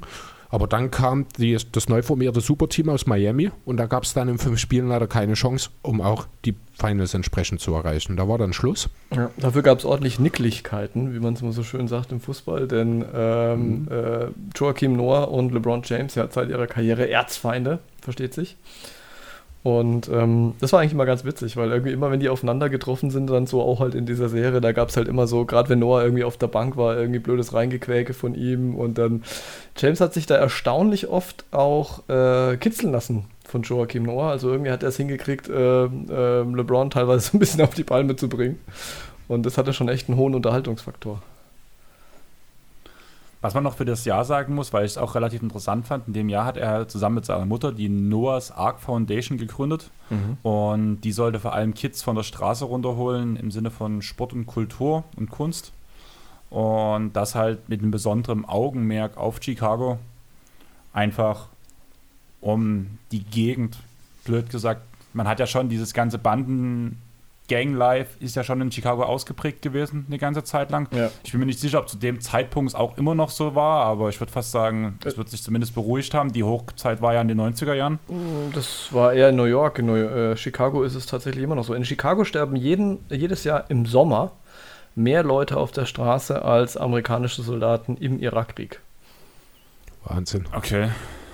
Ja, und auf jeden Fall ging es halt da vor allem darum, um die Kids von der Straße von Chicago runterzuholen Mhm. und sie in gesittete, nein, in eine gesittete Umgebung zu bringen, blöd gesagt. Genau, da haben wir halt auch äh, ein Teil dieser Entscheidung war halt auch wirklich äh, so ein bisschen auch mit begründet in seinen Erfahrungen in der Jugend. Du hast zwar recht, Semmo, soweit, er hatte wohlbehütetes, äh, eine wohlbehütete Heimat in New York bei seiner Mutter, hat aber trotzdem, weil er eben äh, viel dann an den Basketballparks unterwegs war, hat er halt wirklich trotzdem viel Leid um sich herum sehen müssen, weil halt doch äh, es gefährdete Kinder und darum ging. Und genau das ist es eben, was ihn dann zusammen mit seiner Mutter eben äh, dazu gebracht hat, diese Stiftung dann zu gründen. Äh, ja, wieso in Chicago, denke ich, ist klar. Einfach weil er damals in Chicago gespielt hat und das auch als seine Heimat gesehen hat. Und ja, wie du schon gesagt hast, geht halt darum, dort Kindern mit Hilfe von Sport und Kunst eben, ja, also so gefährdete Jugendliche ja, von der Straße zu holen, letzten Endes ihnen eine Zukunft, eine Perspektive aufzuzeigen, um eben ja, denen eine gute Zukunft garantieren zu können. Ja, war sicher mit auch ein Grund dafür, dass er 2015 diesen J. Walter Kennedy Citizenship Award äh, bekommen hat. Und der ähm, ist ja da, also der ist für NBA-Spieler im Prinzip, die ähm, besonderes soziales Engagement abseits des Sports zeigen. Und äh, da wurde er dann öfters mal gerühmt, weil er immer so, so kleinere Nebenprojekte ähm, dann am Laufen hatte ähm, im sozialen Bereich. Und das macht ihn ja durchaus nur sympathischer. Habt ihr da noch mehr Infos, was er sonst so gemacht hat? Weil das ist tatsächlich das Einzige, was ich in diese Richtung gefunden habe. Und ich fand diesen Abstand zu diesem 2015er Award schon relativ groß, habe aber keine weiteren Anlaufpunkte gefunden, was darauf schließen konnte direkt. Also konkret habe ich dazu auch nichts, ne? Nee, ich weiß nur, dass er halt immer in so, ähm, es gibt ja immer diese Aktionen, ne, ähm, was weiß ich, Thanksgiving-Dinner ausgeben für Obdachlose und diese ganze Community-Arbeit und so, da war er immer ziemlich äh, stark involviert und ist auf allen möglichen Veranstaltungen aufgetaucht und hat gespendet und so. Aber jetzt irgendwelche größeren Aktionen, ähm, wo er jetzt irgendwie Chairman von irgendeiner Organisation oder sowas wäre, habe ich jetzt auch nichts gefunden. Okay. Dann lasst uns zurück zum Basketballerischen kommen. 2011 hat er es ja auch zum allerersten Mal ins All, Defense, äh, All Defensive Second Team geschafft Mhm. und hat auch sein allererstes Triple-Double seiner Karriere aufgelegt. ähm, Der einzige Stat erzählt. mit, Was? Der einzige Stat erzählt natürlich. Ja, natürlich. Aber es ist schon interessant bei dem Punkt, weil es gab noch nicht so viel Triple-Doubles wie heutzutage. Ja. Der letzte Spieler, der ein Triple-Double für die Chicago Bulls geschafft hat, war nämlich Artis Gilmore 1977. War auch schon ein Da sieht her. man mal, dass das nicht mal MJ geschafft hat. Also er hat es auch nicht probiert, ne? muss man vielleicht auch dazu sagen. Ja, ich das ist sagen, ja heute ja. tatsächlich hier und da mal ein bisschen anders. Ähm, Aber ich fand es halt trotzdem schon interessant, weil 1977 zu 2011 schon ein relativ langer Zeitraum ist, wo wir ja heutzutage eigentlich jede Nacht ein Triple-Double von gefühlt zehn sehen. Spielern bekommen. Ja, es ist, es ist es dann auch nochmal außergewöhnlich ist, weil es von dem Sender kommt. Genau. das ganz besonders, ja. Vor allem halt die Assists natürlich. Ähm, aber, aber ihr habt recht, ich meine, das ist auch gerade dieses Jahr. Ich habe den Eindruck, also entweder es wurde zunehmend mehr berichtet. Ähm, ich habe es jetzt nicht nachgeprüft, ehrlich gesagt, die Zahlen. Vielleicht hatten wir jetzt irgendwie eine besondere Triple-Double-Inflation oder sowas, aber ich habe den Eindruck, dass irgendwie permanent irgendjemand äh, ein Triple-Double rausdischt. Also gefühlt wirklich jeden Abend. Und ähm, das müsste man nochmal nachprüfen. Also vielleicht kann ich das mal nebenbei machen. Aber ich wollte mal schauen, so die Triple-Double-Dichte, zumindest in den letzten Jahren, ob die wirklich so zugenommen hat oder ob das einem nur so vorkommt. Also ich, ich denke schon, also ich denke, ich kann das auch, ohne dass ich es jetzt geprüft habe, so ein bisschen erklären, wahrscheinlich einfach daran, dass, ja, wie das halt so der allgemeine Trend in der Liga ist, alles wird schneller, es wird mehr gepunktet, es wird mehr geworfen, natürlich wird auch mehr daneben geworfen, ähm, mehr Würfe heißt mehr Rebounds, mehr Würfe heißt auch mehr Assists, das heißt, die steigen fast natürlich. Es ist ja halt auch so, dass in vielen Teams immer mehr ähm, dann eben dass die Systeme auf ein oder zwei Ballhändler ja, fokussiert werden, sei es ein Luka Mhm. Doncic, sei es ein Westbrook, ein Harden etc. Ich würde vor Ähm, allem sagen, dass halt diese Spieler, die du gerade aufgeführt hast, alle für ihre nominelle Position in den früheren Jahren relativ groß sind. Das kommt natürlich auch noch dazu, ja. Genau, aber es ist einfach so die Entwicklung der Liga einfach. Es wird schneller, es wird mehr gepunktet, dadurch steigen die individuellen Statistiken. Der Fokus auf einzelne Spieler innerhalb der Teams sorgt dann dafür, dass die eben auch mehr produzieren. Ähm, von daher würde ich wahrscheinlich ohne weiteres, ohne dass ich es geprüft habe, auch sagen, dass in den letzten zwei, drei Jahren die Triple Doubles deutlich im Vergleich zu den Jahren zuvor nach oben gegangen sind. Ja, und Bin ich mir sogar relativ sicher. die Pace ist natürlich auch extrem nach oben gegangen, deswegen ist es auch ein bisschen einfacher, die dann äh, tatsächlich aufzulegen. Genau. Ich schaue hier gerade mal, ich finde so alle möglichen Angaben zu, wer wie viele Triple Doubles gemacht hat, aber ich suche noch einen äh, Saisonvergleich. Mal schauen, vielleicht finde ich noch was.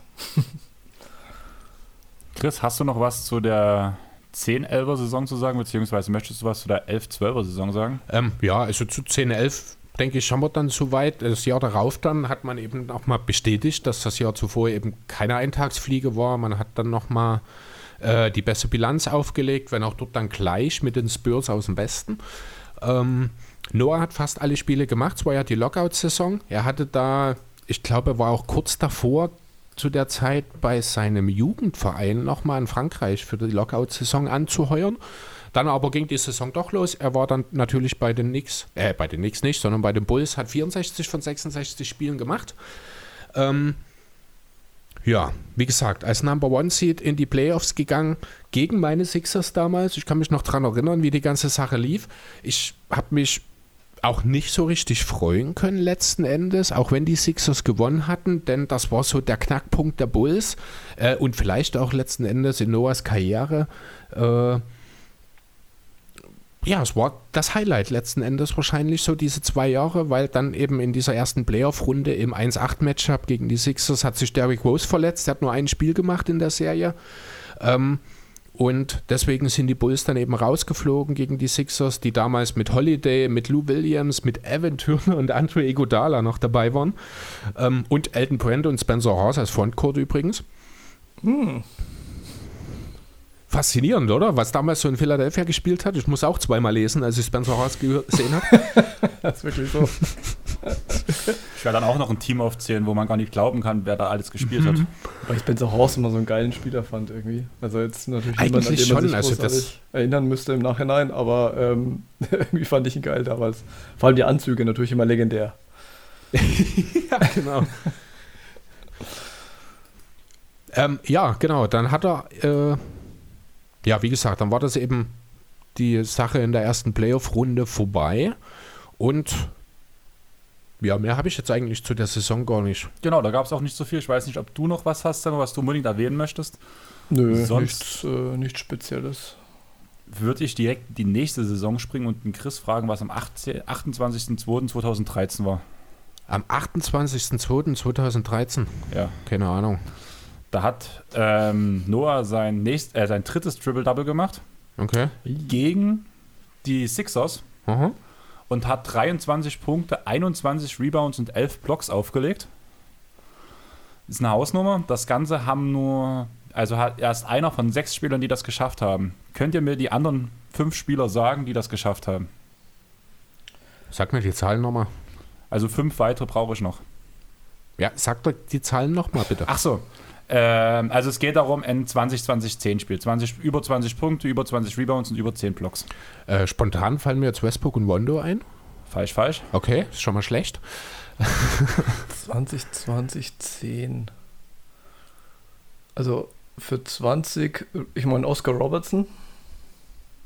Also 20 Punkte, Mhm. 20 Rebounds, 10 Blocks. Ach, Blocks, Blocks, sorry, ja. Blocks. Ich jetzt auch nee, dann irgendwie sind natürlich Westbrook. Ja, deswegen- okay. Ja. Also bei Rondo war ich gerade hin Ja. und weg, wie der 10 Blocks schaffen soll. Nee, ich war tatsächlich bei Sists an der Stelle. Ja, habe ich auch gedacht. Ähm, ja. Ja, okay, ich würde jetzt 20. einfach mal Will Chamberlain nennen. Nein. Okay. Kareem. Bill Russell. Ähm, Kareem, ja. Nee, Russell wurde noch nicht äh, statistisch, ich glaube, noch keine Blocks gemessen damals. Muss überlegen, wer hatte noch so ein Blockmonster? Hat Shaq das wahrscheinlich mal geschafft? Richtig, Shaq ist dabei. Ja. Könnte Dwight Howard dabei sein? Nein. Ähm, Hakim. Ja. Was habt ihr einen dritten? Und jetzt wird es nochmal. David Robinson. Nein. Also ich glaube auch, muss Tim ich ehrlich- Duncan? Man, nein, man kann drauf kommen, aber ich weiß nicht, ob er es macht. Ich glaube auch nicht. Vielleicht löst er auf. Willst du noch einen letzten, Pick, willst du noch einen letzten Pick abgeben, Sammo? Äh, ähm, Dikembe Mutombo. Nein. Alvin Hayes Okay, da wäre ich jetzt tatsächlich und nicht Sean. Bradley. Sean Bradley, Bradley. hatte 20, 20, 10 Ja. Block, Triple Double aufgegeben. Ja. Wow, Wahnsinn. Gut, ich meine, der stand halt einen Meter also über da wär's, ich glaube, ja, gut, das stimmt, wenn man 2,35 Meter oder sowas ist, dann ist das einfacher, ja. Ja. Ähm, ja, nee, aber wäre ich nie drauf gekommen, auf beide nicht, ich Ja, glaube. dachte ich mir schon, aber ich fand es halt schon beeindruckend, dass er in dieser Liste mit auch taucht. Vor allem, wenn man die ersten drei Namen hat mit Hakim, Karim und Shaq. Mhm. Das ist schon eine sehr gute Leistung. Allgemein war es aus seiner statistisch zweitbeste Saison. Das hätte ich fast mi- Mist erzählt. Ah, nee, seine, nee, das müsste seine beste gewesen 12, sein. 13 sind wir gerade, ne? Genau. Äh, Ähm, Darauf, ja, 12, 13, 13, 14. Also ich Genau. würde dann mit dem Jahr 14 hätte ich danach gesagt. gehen. Genau. Ja, genau. Genau. Auf jeden Aber Fall. wahrscheinlich sein, sein bestes Jahr bis dahin und das zweitbeste der Karriere. Ja, übrigens, Genau, schon, da ja. wurde er ja auch zum, hat er seine erste Ostergame-Teilnahme gehabt. Als Reserve? Genau. Wo du jetzt hier so einen schönen Vergleich Und- hattest, soll ich nochmal so einen richtig schönen Cherry-Picking-Stat raushauen? Na Mach. los. Und zwar, ähm, er ist tatsächlich auch nur einer von fünf Spielern, äh, die NCAA Final Four MVP geworden sind, ins All-NBA First Team gekommen sind und ins All-Defensive First Team gekommen sind. Ich meine, das ist jetzt natürlich ein bisschen müßig, aber wollt ihr raten, wer die anderen vier waren? Äh, ich habe denselben Stat auch da. Ich müsste nicht raten, ich habe es vor mir. Aber vielleicht hat Andreas, ja, der lunzt gerade auf meinen Zettel, deswegen brauchen wir, ich glaube, nicht raten. äh, Jerry West, Bill Walton, Hakeem Olajuwon und, da war ich überrascht, Anthony Davis. Anthony Okay, ich habe die Davis. falschen Namen gelesen. Wo hast denn du geguckt? Ähm, Durant, Play, LeBron. Ach so, ja, das ist das, das MVP-Voting des Folgejahres, da kommen wir dann auch gleich nochmal dazu. Ja. Also, Ich ich, mein- ich habe gar nicht gelunscht. Das ist natürlich so, ich, Vor allem habe ich das gerade noch markiert und du guckst einfach auf die falsche Zeile. Ich meine, sowas ist natürlich, äh, irgendwer hat irgendwelche Titel gewonnen und wenn ich die jetzt mal alle zusammenrechne und dann richtig schön Datenrecherche betreibe, dann finde ich einen ganz tollen Stat, wo dann am Ende nur noch Michael Jordan übrig bleibt oder so.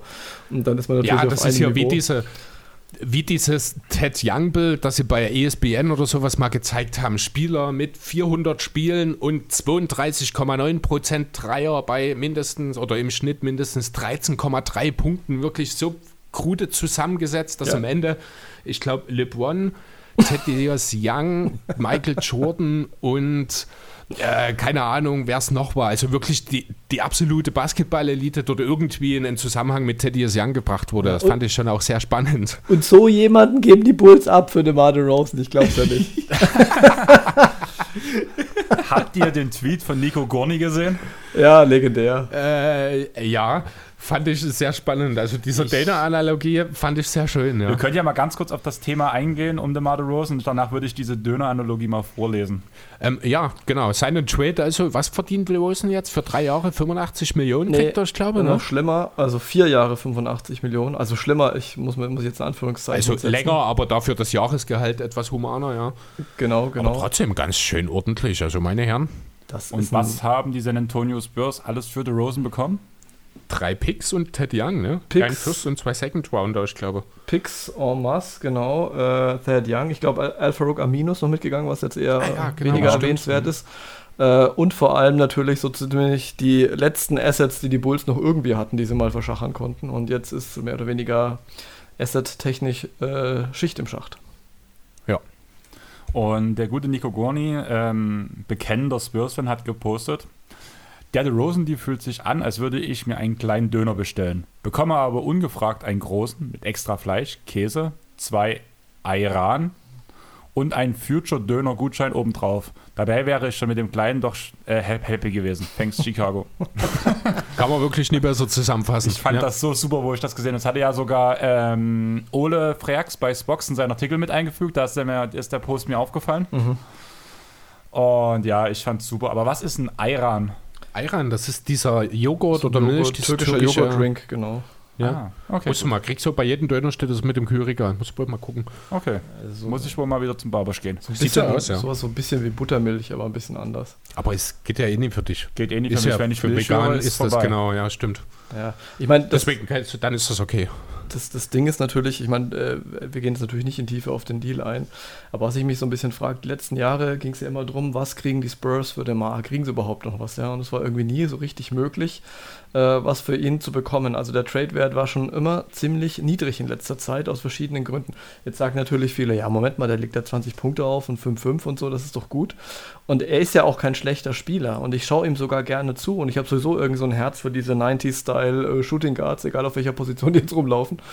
Aber ähm, es ist halt ein bisschen ein Problem bei dem Team wie den Bulls, äh, wenn du halt alles verschacherst, irgendwie was du auf der hohen Kante hast, um dann ein Team aus tendenziell etwas zu alten Spielern, zumindest im Teil, äh, zusammenzustellen, das auch seine Schwachpunkte hat. Und ich habe halt so den Eindruck, ähm, die Lakers haben es jetzt irgendwie so gemacht, alles rausgehauen, was irgendwie da war, damit du jetzt halt so ein Veteranenteam hast und nochmal den Titel holst. Nur im Unterschied zu den ähm, Bulls haben die Lakers halt LeBron und Anthony Davis und die Bulls halt nicht.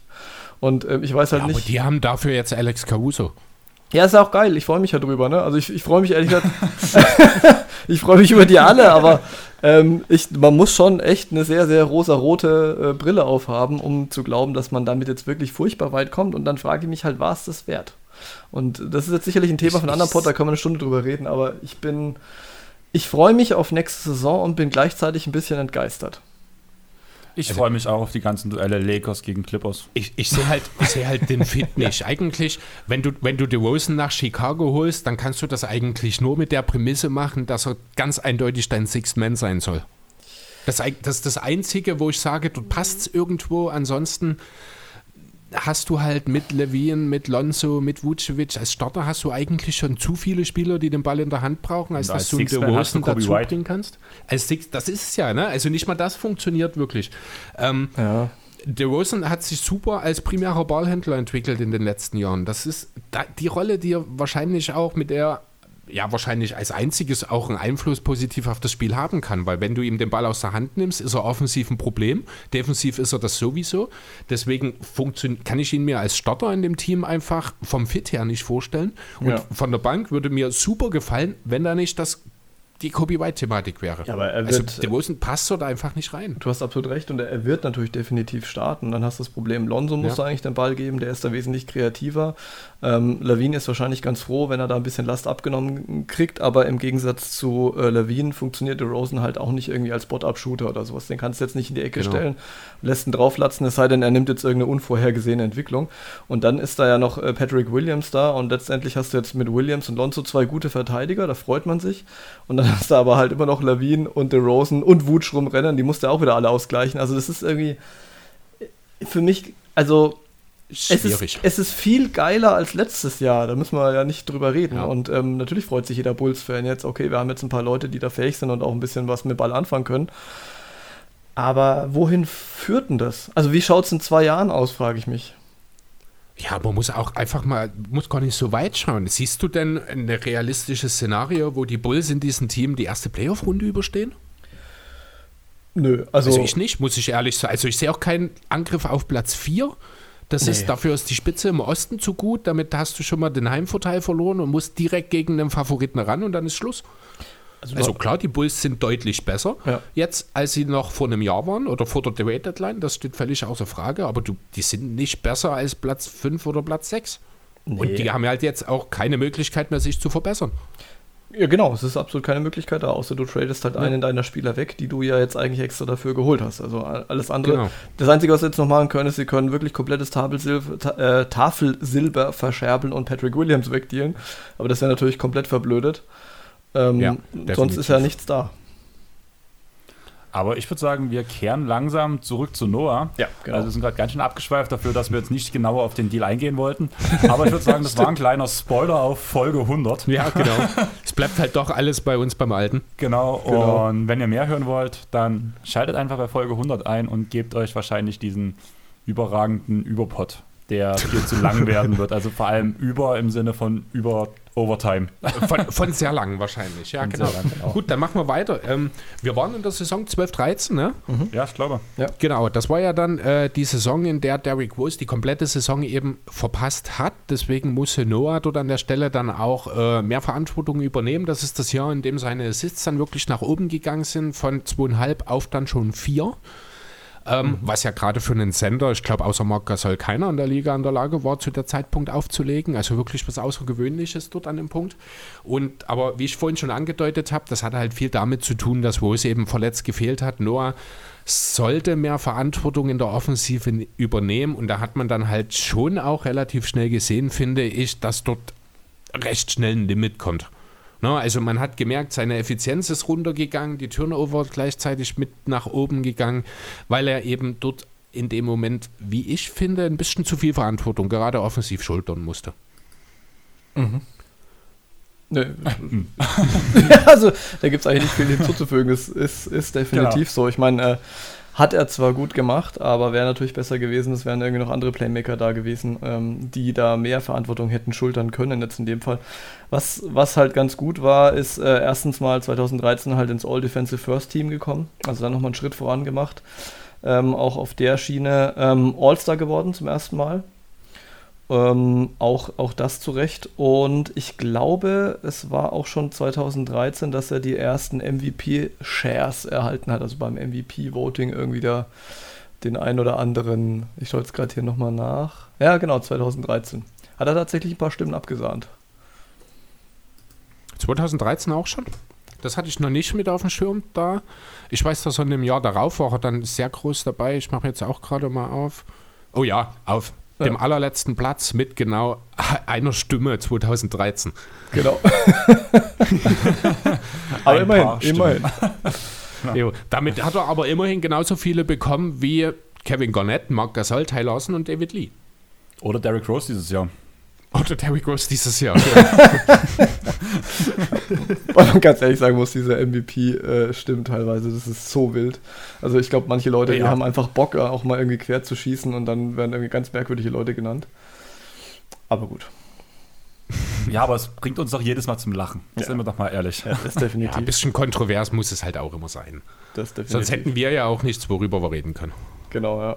Äh, Im Jahr drauf, wo wir gerade bei diesen MVP-Shares sind, äh, da hat er ja auch welche bekommen und lag dann tatsächlich im MVP-Voting vor James Harden und Stephen Curry. Das muss man dann auch nochmal ja, erklären. Genau. Also hier habe ich sogar äh, 2014, das sind die Namen, die Andreas vorhin auf meinem Zettel gelesen hat. Hier habe ich mir mal die Top 10 aus dem, äh, äh, aus dem MVP-Voting rausgeschrieben, weil ich das doch sehr spannend fand. Noah ist dort am Ende Vierter geworden.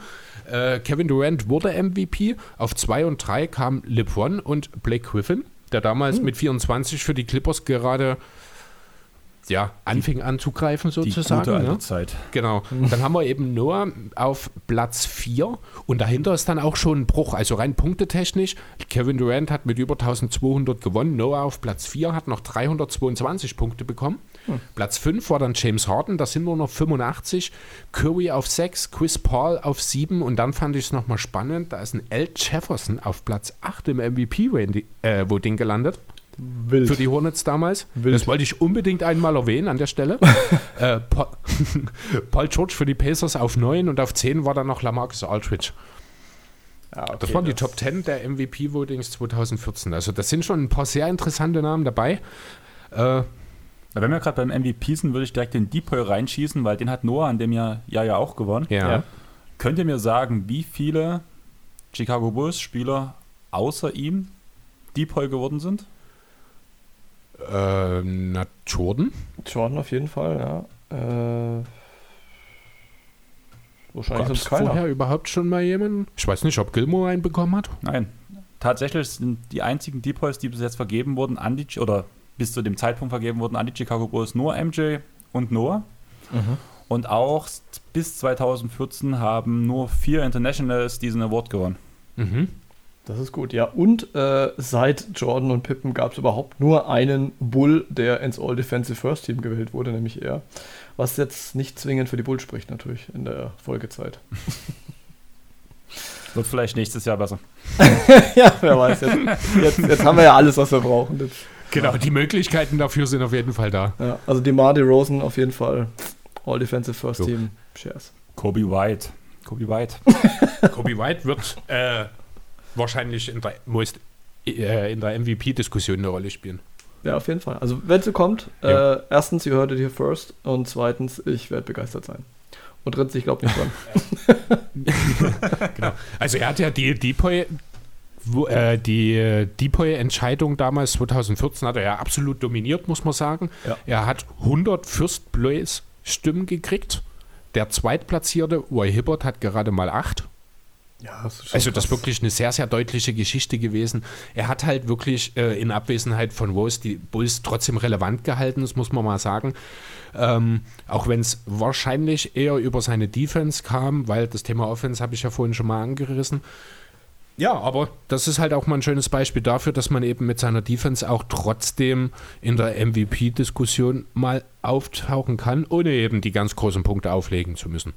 Ja, absolut. Und ich meine, waren natürlich auch ein paar legendäre Serien, die er sich da geliefert hat. Also in der Zeit grob, ne? Zum Beispiel in den Playoff-Serien äh, gegen die Celtics. Äh, damals kann ich mich noch dran erinnern. Ähm, wirklich ein Pain in the ass. Ne? Jedes Mal, wenn die Zone gegangen ja. ist und er ist da rumgespackt mit seiner Attack-Position, das war es ist einfach grauenhaft, wenn du dann fürs andere Team bist. Hat unfassbar genervt.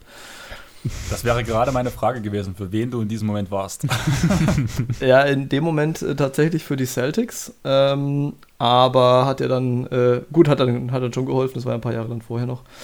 Aber ähm, es, es, war, es war schon spektakulär irgendwie. Vor allem, das Spiel ging halt natürlich noch mehr durch die Zone, das heißt, er stand natürlich noch wesentlich mehr im Fokus und halt auf der anderen Seite halt, das, sind, das waren immer so Sachen, die einen so super genervt haben, wenn, wenn er so seine Arme ausbreitet und irgendwie noch so den Ball weggefischt hat und dann irgendwie so ein paar Schritte später dann vorne stand und dann wirklich echt ein nicht so elegant aussehendes, aber spielerisch doch sehr elegantes Pässchen dann rausgezaubert hat, damit dann irgendwer dann nochmal, äh, keine Ahnung, Gordon war glaube ich äh, damals noch da, ne? Ben Gordon, und dann irgendwie, ja. äh, also Ball raus aus der Zone, Ben Gordon, Dreier rein, das war schon unfassbar frustrierend dann.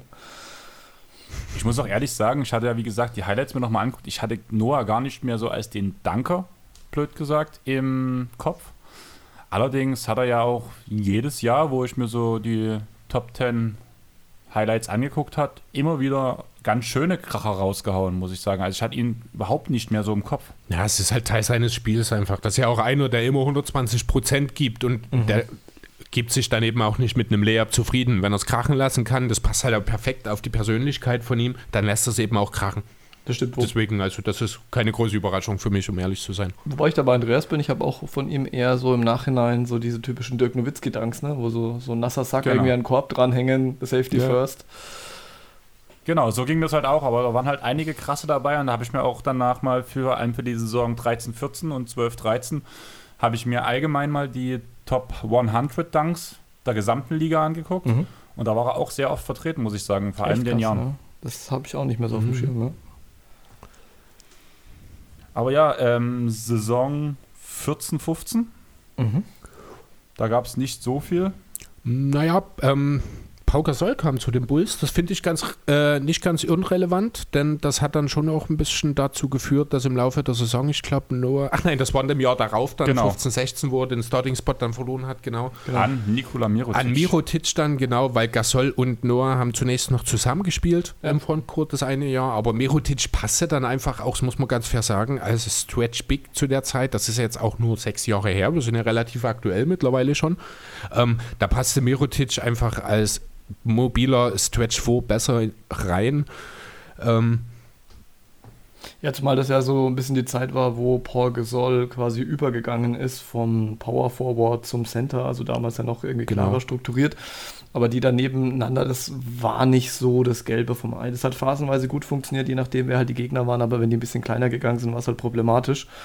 Und dazu kamen ja dann noch die Verletzungen von Noah dann später irgendwie, weswegen dann Paul Gasol dann zum einen wegen seines Namens, seines aktuellen Status und Status ist ja auch mal so eine Sache, äh, des Jahres. Ne? Also jemand kann ja ähm, ein super angesehener Spieler sein und im nächsten Jahr schaut es irgendwie schon anders aus, aus unterschiedlichen Gründen. Und Verletzungen sind da halt immer ganz schnell was, was ähm, ja, so, so den Stern sinken lässt. Und äh, da hat dann halt Paul Gasol sozusagen die, die, die Starterwürde äh, bekommen. Und dann ging es ja mit Joachim Noah tatsächlich bei den Bulls auch nicht mehr wirklich bergauf.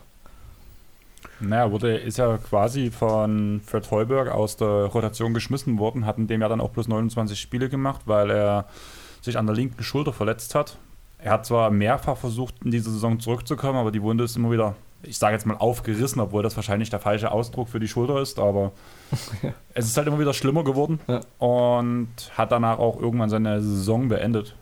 ja, aber auch, ich glaube, das erste Jahr, zumindest seit langem, an dem die Bulls dann am Ende auch die Playoffs verpasst haben.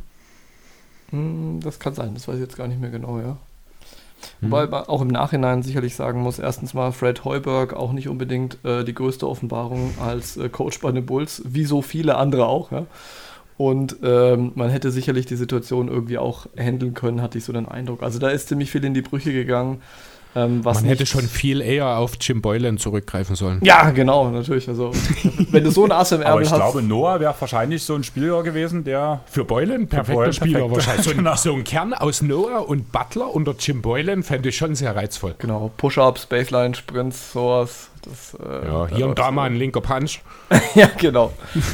ja, aber wie gesagt, also diese Verletzungssituation, die hätte man sicher auch noch ein bisschen anders handeln können, also psychologisch zumindest. Ja, aber man hatte ja dann auch nach der Saison 15, 16 äh, dann auch so ein bisschen andere Pläne in Chicago. Zu, dann im Sommer 2016, denn da hat man dann doch einen kleinen Umbruch vollzogen, wenn auch nicht ein Umbruch im Sinne von Verjüngung, sondern eher in die andere Richtung, denn es kam mit Wash und Wondo, mit Twain Wade, kam dann doch eher Spieler aus der Kategorie Stars, die ein wenig hinter ihrer Prime sind. Das hat unglaublich gut funktioniert. Das, ja, also so ähnlich wie die Lakers damals um äh, Gary Payton und Co. Und ich will gerade sagen, dass mich das aktuelle Lakers-Team sehr an dieses Team erinnert. Ja, tatsächlich, das stimmt.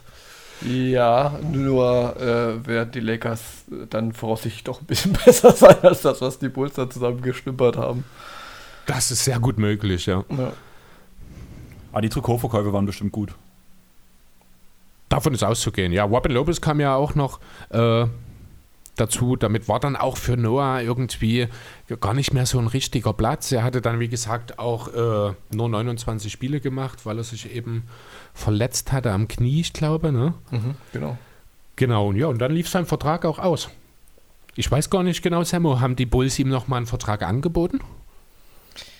Ehrlich gesagt, ich weiß es auch nicht mehr, aber ähm, selbst wenn sie es jetzt gemacht hätten, kann sein, dass es so war. Also wir haben ja auch erlebt, was passiert ist, aber ähm, hätten sie ihn damit wahrscheinlich irgendwie auch nicht mehr gecasht. Also ich glaube, da ist wirklich psychologisch viel in die Brüche gegangen und auch irgendwie zu Unrecht, weil man muss ja auch sehen, was er ihnen die Jahre davor gegeben hat. Also nicht nur, dass er Publikumsliebling war und äh, defensiv gut abgeliefert hat, sondern war ja auch immer so ein bisschen das Spirit Animal der, der Bulls. Ähm, deswegen ja auch relativ schnell zum absoluten Fanliebling avanciert. Ähm, hat halt immer 200 Prozent gegeben, ob das jetzt dann erfolgreich war mhm. oder nicht. Ähm, aber er hat sich voll reingehauen, war auch immer so ein bisschen der Wortführer ne, vor der Bank. Ähm, also wenn er auf der Bank damals saß, ne, auch so der Typ, der dann äh, als erstes das Handtuch gepackt hat zum Wedeln, wenn es irgendwie zur Verfügung stand. Und ähm, die anderen dann einfach so ein bisschen vorangepusht hat. Und solche Leute brauchst du ja. Ich meine, wir loben jetzt alle bei den Celtics zum Beispiel Marcus Smart, irgendwie, wenn der so voll auf 180 ist. Ähm, und so ein Typ quasi in, einer in, einem anderen Körper war ja Joachim Noah auch. Und ähm, dass man dann am Ende so sagt, na gut, okay, jetzt äh, hast du dich irgendwie verletzt, danke, ciao. Ich meine, es ist ein Business, die Liga, das wissen wir alle. Ähm, wobei ich jetzt dieses Business besser verstehen könnte, wenn man dann noch ein paar clevere Business-Entscheidungen getroffen hätte. Und das war natürlich nicht der Fall. Also insofern hätte man dann vielleicht doch eher auf die gefühligen Entscheidungen gehen können. Gut, die Frage ist natürlich auch, wäre Chicago überhaupt in der Lage gewesen, den Deal, den Noah dann letztlich bei den Knicks unterschrieben hat, der ja wirklich massiv war mit vier Jahren und 72 Millionen. Der Next Super Team ist ein Coming, das war ja absolut. Genau, also ich glaube auch nicht, dass das ein Umfang wäre, den äh, die Bulls einfach auch in der Lage gewesen wären, ihm zu bezahlen. Ähm, Im Nachhinein ist, ich glaube, der Noah-Vertrag auch in New York so ein bisschen als schlechtester aller Zeiten verschrien nach wie vor ja. weil er halt auch nicht wirklich viel dafür zurückgeben konnte. In seinem ersten Jahr hat er sich ja ungefähr in der Mitte der Saison am Knie verletzt und hat dann den Rest der Saison verpasst. Äh, beziehungsweise hätte er wohl zum Ende der Saison wieder zurückkehren können, aber die Knicks waren raus aus dem Playoff-Rennen und deswegen hat, äh, ja, wer war der Coach? Ich glaube, Stefanasek. Genau. Na, hat ihn dann halt auch einfach gebencht weil es um nichts mehr ging für die Knicks. Es ging darum, einen möglichst hohen Pick und deswegen hat er dann die letzten, ich glaube, um die acht bis zehn Spiele oder sowas, hat er dann einfach, äh, ja, ist er gebencht worden von Hornacek. Du hast jetzt ja das die komplette Nix-Geschichte komplett mit einmal abgehandelt. Ist eigentlich nur das erste Jahr gewesen, denn es wurde noch schlimmer für ihn in seinem zweiten Jahr in New York. Ja, aber mir ging es ja erstmal darum, wir haben ja am Anfang mit dieser Vertragsunterschrift haben wir von einem Superteam geredet. Ja. Also vor allem Derrick Rose hat von einem Superteam geredet. Ja, das In stimmt. der Pressekonferenz. Und ich habe mir extra nochmal den kompletten Kader aufgeschrieben. Okay. Einfach nochmal, um zu verdeutlichen, wie genial dieses Team ist. Wir haben zum einen Derrick Rose, der langzeitverletzt ist. Also ich kenne da so ein Meme, was eigentlich, ich finde das ziemlich heftig und ziemlich gemein, aber ich möchte trotzdem kurz erklären. Man hat die Silhouette von Jordan mit dem normalen Jordan-Logo halt, mhm. eine Silhouette von LeBron beim Danken, eine Silhouette bei, von Blake beim Danken und bei Derrick Rose, der Rollstuhlfahrer. das ist schon hot. Das ist ziemlich mies, aber irgendwie es passt es vor allem zu der ja. Zeit auch dazu. Ja. Dann war ein Mello, der alles andere als effizient war zu dieser Zeit. Mhm. Ein Porzingis in seinem Rookie-Deal. Danach die andere Star-Verpflichtung in Courtney Lee. ist das der Vertrag, der jetzt letztes Jahr in Dallas ausgelaufen ist? Ja. Geil. Oh Mann, ey. Dann haben wir Justin Holiday in dem Team. Mhm. Das ist ja wenigstens noch brauchbar. Okay, Posingis war in seinem zweiten Jahr, weil äh, Frank Nidikina war noch in dem Kader dabei als Rookie. War auch noch sehr vielversprechend mhm. damals. Danach Jason Randall. Schass, ja, okay. Schasso. Danach ja, ja genau. Sascha Vujacic. Genau. Vujacic, genau. Mindauskas, Kuzminskas. Ah, oh, das ist ein absoluter Elite-Spieler ja. gewesen. Und die, die Frisurenlegende natürlich, äh, Ron ja. Baker. Oh, One das Baker. Wär das wäre der letzte, den ich aufgezählt habe, weil das eine Legende sorry. ist. Ja, genau. absolut Legende. Ist, ähm, wir gehen nochmal kurz durch. Äh, Maurice Nader, Kylo Quinn, mhm. Lance oh. Thomas, Willy Hernan Gomez, Marshall Plumley, und halt Ron Baker und für dich, Sammo, ähm, in meiner Zeit vom Kindergarten bis zur Realschule, mit dem habe ich auch immer noch guten Kontakt. Den hatten wir sogar schon mal als Gast zum Pod und er ist derjenige, der mich auch zum Basketball gebracht hat. Mhm. Der sah so 9., 10. Klasse, frisurentechnisch 1 zu 1 aus wie Ron Baker und wo mir angefangen habe, Basketball zu gucken, das war so eins meiner ersten Spiele, saß ich mit Amma auf der Couch und wir haben ein Spiel geguckt von Knicks wahrscheinlich damals auch. Da war er relativ zeitlang dort. Und wir haben immer so, Hannes, Amme und ich haben uns immer gegenseitig so angeguckt, immer wieder einen Amme angeguckt, immer wieder aufs Spielfeld geguckt, wie Ron Baker irgendwas gemacht hat. Und Amme, das sieht aus wie du. also Siehst du, da fällt mir ein, ich habe, als ich zu dir gekommen bin, gerade unten auf der Straße, habe ich Wiki Rubio gesehen. Ah, da hast du einen schönen Menschen gesehen. Äh, Ohne Scheiß, also es sah wirklich aus, selbe Frisur, selber Bart. Es sah natürlich nicht unbedingt aus wie ein Basketballspieler, war ein paar Meter weg, aber ich glaube auch ein bisschen kleiner als ich gewesen. Also nicht ganz die Rubio-Größe, aber er wäre sofort als Doppelgänger durchgegangen. Ja, aber jetzt nochmal kurz zum Kader. Super Team, oder? Ja, logisch. Also, also dagegen können ja die Heat 2010, haben ja, hätten ja gar keine Chance gehabt. Ja, absolut. Ich, du hast, glaube ich, sogar halt Brandon sagen, Jennings noch vergessen, oder? Die absolute Legende. War Brandon Jennings noch mit dabei? Ich hätte gesagt, ich hatte den Kader nicht auf BKRF offen. Ich hatte durch Zufall bin ich auf einer Seite gelandet, wo mir es das Team angezeigt hat. 16, 17, ne? Oder? Wir sind jetzt gerade äh, bei 16, 17. 16, 17 war, ja, war Brandon Jennings auch dabei, stimmt. Ja, ja. Oh. Zumindest, äh, ich Zumindest teilweise, ja. Elf Spiele. Elf Spiele. Ja, wobei, sagen wir es mal so, ähm, Derrick Rose. Ja, er ist ja nach Washington. Ne? Nee, elf Starts, 58 Spiele hat er für die nichts gemacht. Ach so, ja, sorry, habe ich jetzt ganz verguckt, hast recht, genau. Aber weil du es vorhin erwähnt hast, Derrick Rose immerhin 64 Spiele gemacht, für seine Verhältnisse ja relativ gut, äh, also gesundheitlich ähm, zu der Zeit. Ähm, Mello 74, ähm, natürlich ist dann nach hinten extrem die Qualität abgefallen. Die Frage ist halt, weil ihr, oder weil du das vorhin gefragt hast, Chris, ob äh, die Bulls das hätten äh, matchen können. Sagen wir mal so, ich weiß es nicht, äh, wie die damalige Cap-Situation war, ob sie es hätten matchen können oder nicht, aber sie hätten es wahrscheinlich auf gar keinen Fall gemacht, weil, ähm, wenn ihr euch noch daran erinnert, äh, zumindest jetzt mal aus der Netflix-Doku, äh, wie knausrig man umgegangen ist mit den Gehältern von Scotty Pippen ähm, kann man sich dann vorstellen, äh, wie Knausrich man auch hier dann umgegangen wäre. Und in dem Fall ja noch nicht mal zu Unrecht, denn wenn die Bulls 72 Millionen vier Jahre Vertrag ausgehändigt hätten, das wäre zwar irgendwie noch verständlicher gewesen, ne, weil man dann gesagt hätte, okay, das ist so, ein, so eine Art äh, Lifetime Achievement Award hier bei uns in der Stadt. Aber wäre natürlich genauso katastrophal gewesen. Wir hätten es auch absolut drüber lustig gemacht. Ähm, das heißt, Geiz kann einem auch mal was bringen, aber muss halt nichts bringen. Geiz ist geil. Geiz, Geiz ist geil, ja. ja. Zumal, man, ja, zumal man halt auch sagen muss, der Frontcourt der Bulls sah halt schon auch gut aus. Du hattest mit Gasol und Mirotic einen sehr, sehr soliden Frontcourt als ja. Starter, dahinter mit Tash Gibson, den ewigen Sixth Man. Mhm. Ähm, da wäre auch einfach nicht viel Zeit für Joachim Noah letzten Endes übrig geblieben. Also selbst wenn die Bulls diesen Vertrag gematcht hätten, wäre er wahrscheinlich noch schlechter dargestellt wurden, als er das ohnehin bei den Knicks dann gewesen wäre. Ja, und ich meine, von daher, also die Bulls hätten wahrscheinlich nur verlieren können mit dem Deal. Genau, und er hat ja jahrelang unter Zips gespielt und wir wissen, was alle, was mit den äh, Ex-Spielern von Zips los war, abgesehen von Jimmy Butler, der ist halt eine Maschine. Aber alle anderen, ja, genau. also Lowell Deng danach war komplett durch. Da ging gar nichts mehr im Prinzip. Und bei Joachim Noah. Habt also ihr mitbekommen, dass Luol Deng momentan der Viertbestverdiener bei den Lakers ist? Vor dieser Offseason Viertbeste Deal der Lakers, genau. Ja. Der viertteuerste. Ja.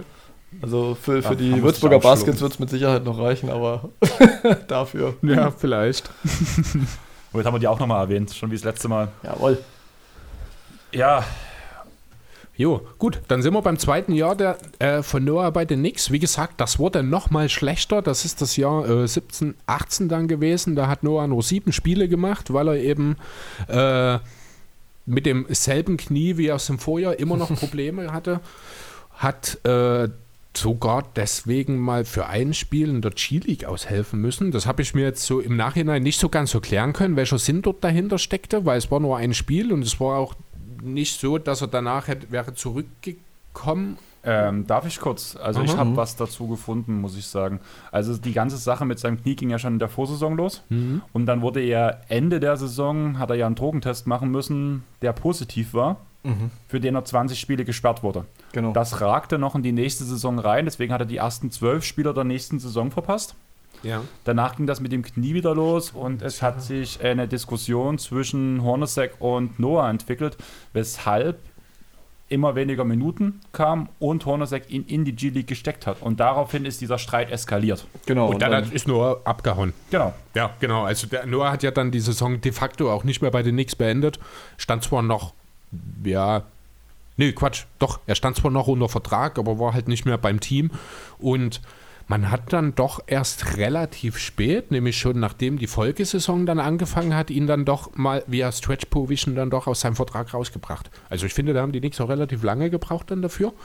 Ja, das war wahrscheinlich auch so ein Ding, warum sollen wir ihn jetzt auskaufen, wenn er sich nicht auf eine Einigung einigen möchte, obwohl er Scheiße gebaut hat. Und das zumindest bei dem Drogentest. Mhm der Fall. Danach halt auch zu sagen, ich stelle mich komplett quer, komm, erscheine nicht mehr im Training. Und das war ja, glaube ich, auch so die Zeit, wo man immer geredet hat, ja, Noah wird in dem Club gesehen und wurde in dem Club gesehen, wo man gesagt ja. hat, dass New York ihm als Menschen einfach nicht gut tat.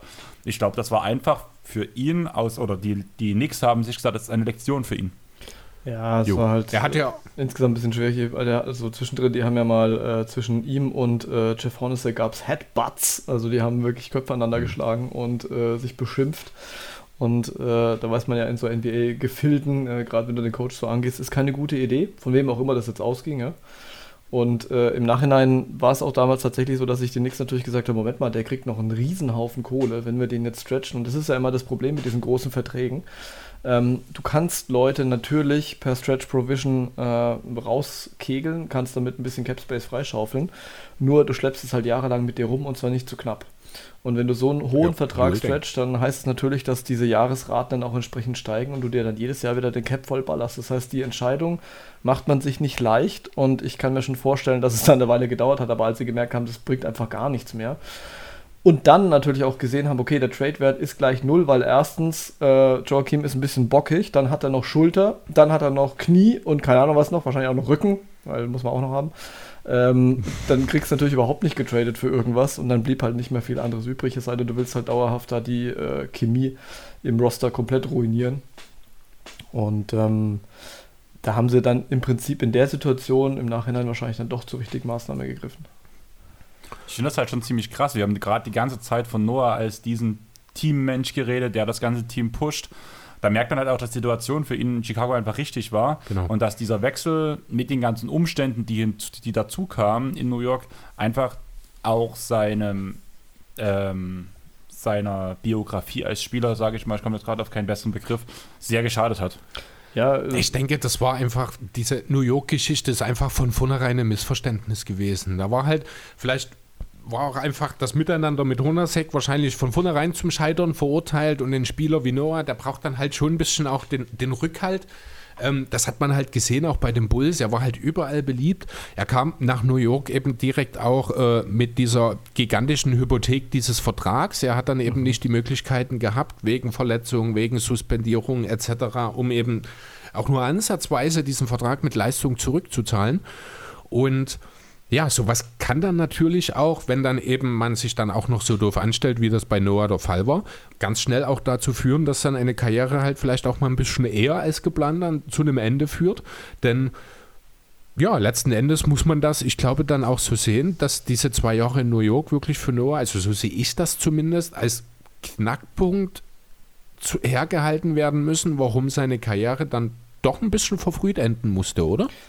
Auf jeden Fall. Ich meine, er hat ja auch gesagt, dass es im Prinzip eine Ansammlung von, ähm, von Rückschlägen war, die ja schon bei den Bulls angefangen haben, äh, also gesundheitlicher Natur. Und wenn du natürlich immer wieder so versuchst reinzukommen und wirst dann wieder zurückgeworfen, das baut natürlich einen unheimlichen Frust auf.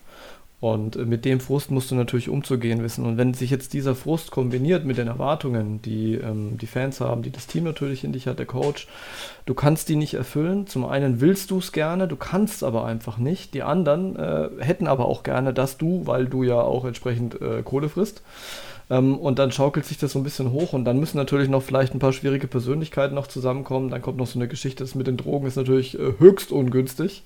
Also immer ungünstig, aber in der Situation nochmal doppelt, weil dann baut sich das Recht Frust auf auf allen Seiten und ich glaube, das hat sich einfach psychologisch so hochgeschaukelt, dass es dann nicht mehr möglich war. Wäre das psychologisch ein bisschen anders gelaufen, wäre vielleicht eine andere Ansprache da gewesen, hätte er vielleicht einen Mentor gehabt, der ihn so ein bisschen, also was heißt Mentor, er war ja selber ein Veteran damals, ja, aber jemanden, der ihn so ein bisschen beiseite nimmt und sagt, hör zu, so und so muss es laufen, konzentriere dich auf die Reha und so weiter, hätte das sicherlich auch anders laufen können, weil er ist, er ist, glaube ich, ähm, auch wenn man ihn so aus Interview kennt, er ist ja kein Idiot. Also ja. ist jetzt nicht einer von, von, von den dümmeren äh, Jungs da in der Liga, würde ich jetzt einfach mal behaupten. Und das hätte sicher auch anders laufen können, aber irgendwann ist halt der Faden durch und wenn es dann so weitergeht, ähm, dann kann man sicherlich so sagen, dass das die, die, die Einleitung des Endes war. Dann wäre meine Frage einfach, weil es gerade direkt sehr gut dran passt auf diese Aussagen. Ich finde schon, dass Noah, vor allem in der jüngeren Generation, die jetzt auch nach uns kommen, nicht so einen großen Stellenwert hat wie zum Beispiel andere Stars. Und wir sind doch einig, dass Noah ein Star war, zumindest zu Bulls Zeiten. Ähm, in seinem Peak, ja. ja. Aber auch wirklich nur in diesen drei Jahren vielleicht. Alles darüber hinaus würde ich ihn nicht als Star. Dann ist er wirklich nur ein, ein sehr guter Rollenspieler gewesen. Ähm, als Karriereresümee würde ich ihn, ich glaube, auch nicht unbedingt als Star bezeichnen. Ja, aber mir geht es eher darum, dass diese, ähm, wie erkläre ich äh, wie sage ich es am besten, ähm, das Feedback, was jetzt, äh, oder er bekommt zu wenig Beachtung der jüngeren Generation. Also ja, das ist klar, wenig das erlehnt. Ist, ja. Ja. Das geht aber jedem Verteidiger so. Das liegt einfach, die Leute sehen, der hat in seinem besten Kar äh, Karrierejahr was 12,7 Punkte aufgelegt. Ähm, ja. Man merkt es ja jetzt heutzutage in den Diskussionen. Ich, ich krieg's selber bei Ben Simmons in den Sixers-Gruppen hautnah mit. Das betrifft jeden, jedes, jeden Spieler, der, keine, der nicht in der Lage ist, 20 Punkte im Schnitt aufzulegen, der kann kein Star sein. Ja, das ist so ja. der allgemeine Ton irgendwie, den die Fankultur in den letzten Jahren so etabliert hat. Das geht natürlich komplett am Basketballfachwissen vorbei, aber das ist das, wie halt der normale Fan, sag ich mal, die NBA sieht. Und dann fällt dann Joachim Noah natürlich runter, das ist klar. Ja, und er gehört vielleicht so in so eine Riege rein von gewissen, ich sage jetzt einfach mal Stars, die in einer gewissen Zeit bei einem gewissen Team gute Leistungen abgerufen haben, die dann aber nicht zu Titeln geführt haben und die dann halt später anders gespielt haben. Also ohne jetzt die Spieler miteinander vergleichen zu wollen. Aber denkt mal an Carlos Buser zum Beispiel, ne? Also seine Zeit bei den Utah mhm. Jazz, mhm. ähm, sicherlich einer der besseren Typen in der Liga. Ähm, du hast vorhin ähm, äh, Andreas äh, Dings erwähnt, Al Jefferson. Ähm, oder David West damals bei den Hornets oder sowas. Ich meine, da würde jetzt im Nachhinein auch keiner sagen, boah, das waren geile Jahre, als David West noch so ein Star war. Aber letztendlich war das natürlich, weil er halt unglaubliche Leistungen abgerufen hat, zeitweise zumindest. Und äh, bei Joachim Noah war es auch so. Ich meine, im Nachhinein, also in der Retrospektive, muss man natürlich auch sagen, äh, immer unter gewissen Vorbedingungen. Also ich habe hier zum Beispiel noch zwei Sachen gefunden. Ähm, er hat in sechs äh, verschiedenen Saisons mehr Rebounds als Punkte aufgelegt. Und ja, das habe ich ja auch bei mir noch stehen. Ja, wir wissen ja alle, wie Spieler rezipiert werden, die äh, nicht besonders viel scoren. Ne? Das ist dann eh schon mal schwierig, irgendwie da durchzudringen. Und dann hatte ich hier noch, dass er den äh, miesesten Scoring Average aller All-NBA First-Team-Spieler seit 1948 aufgelegt hat.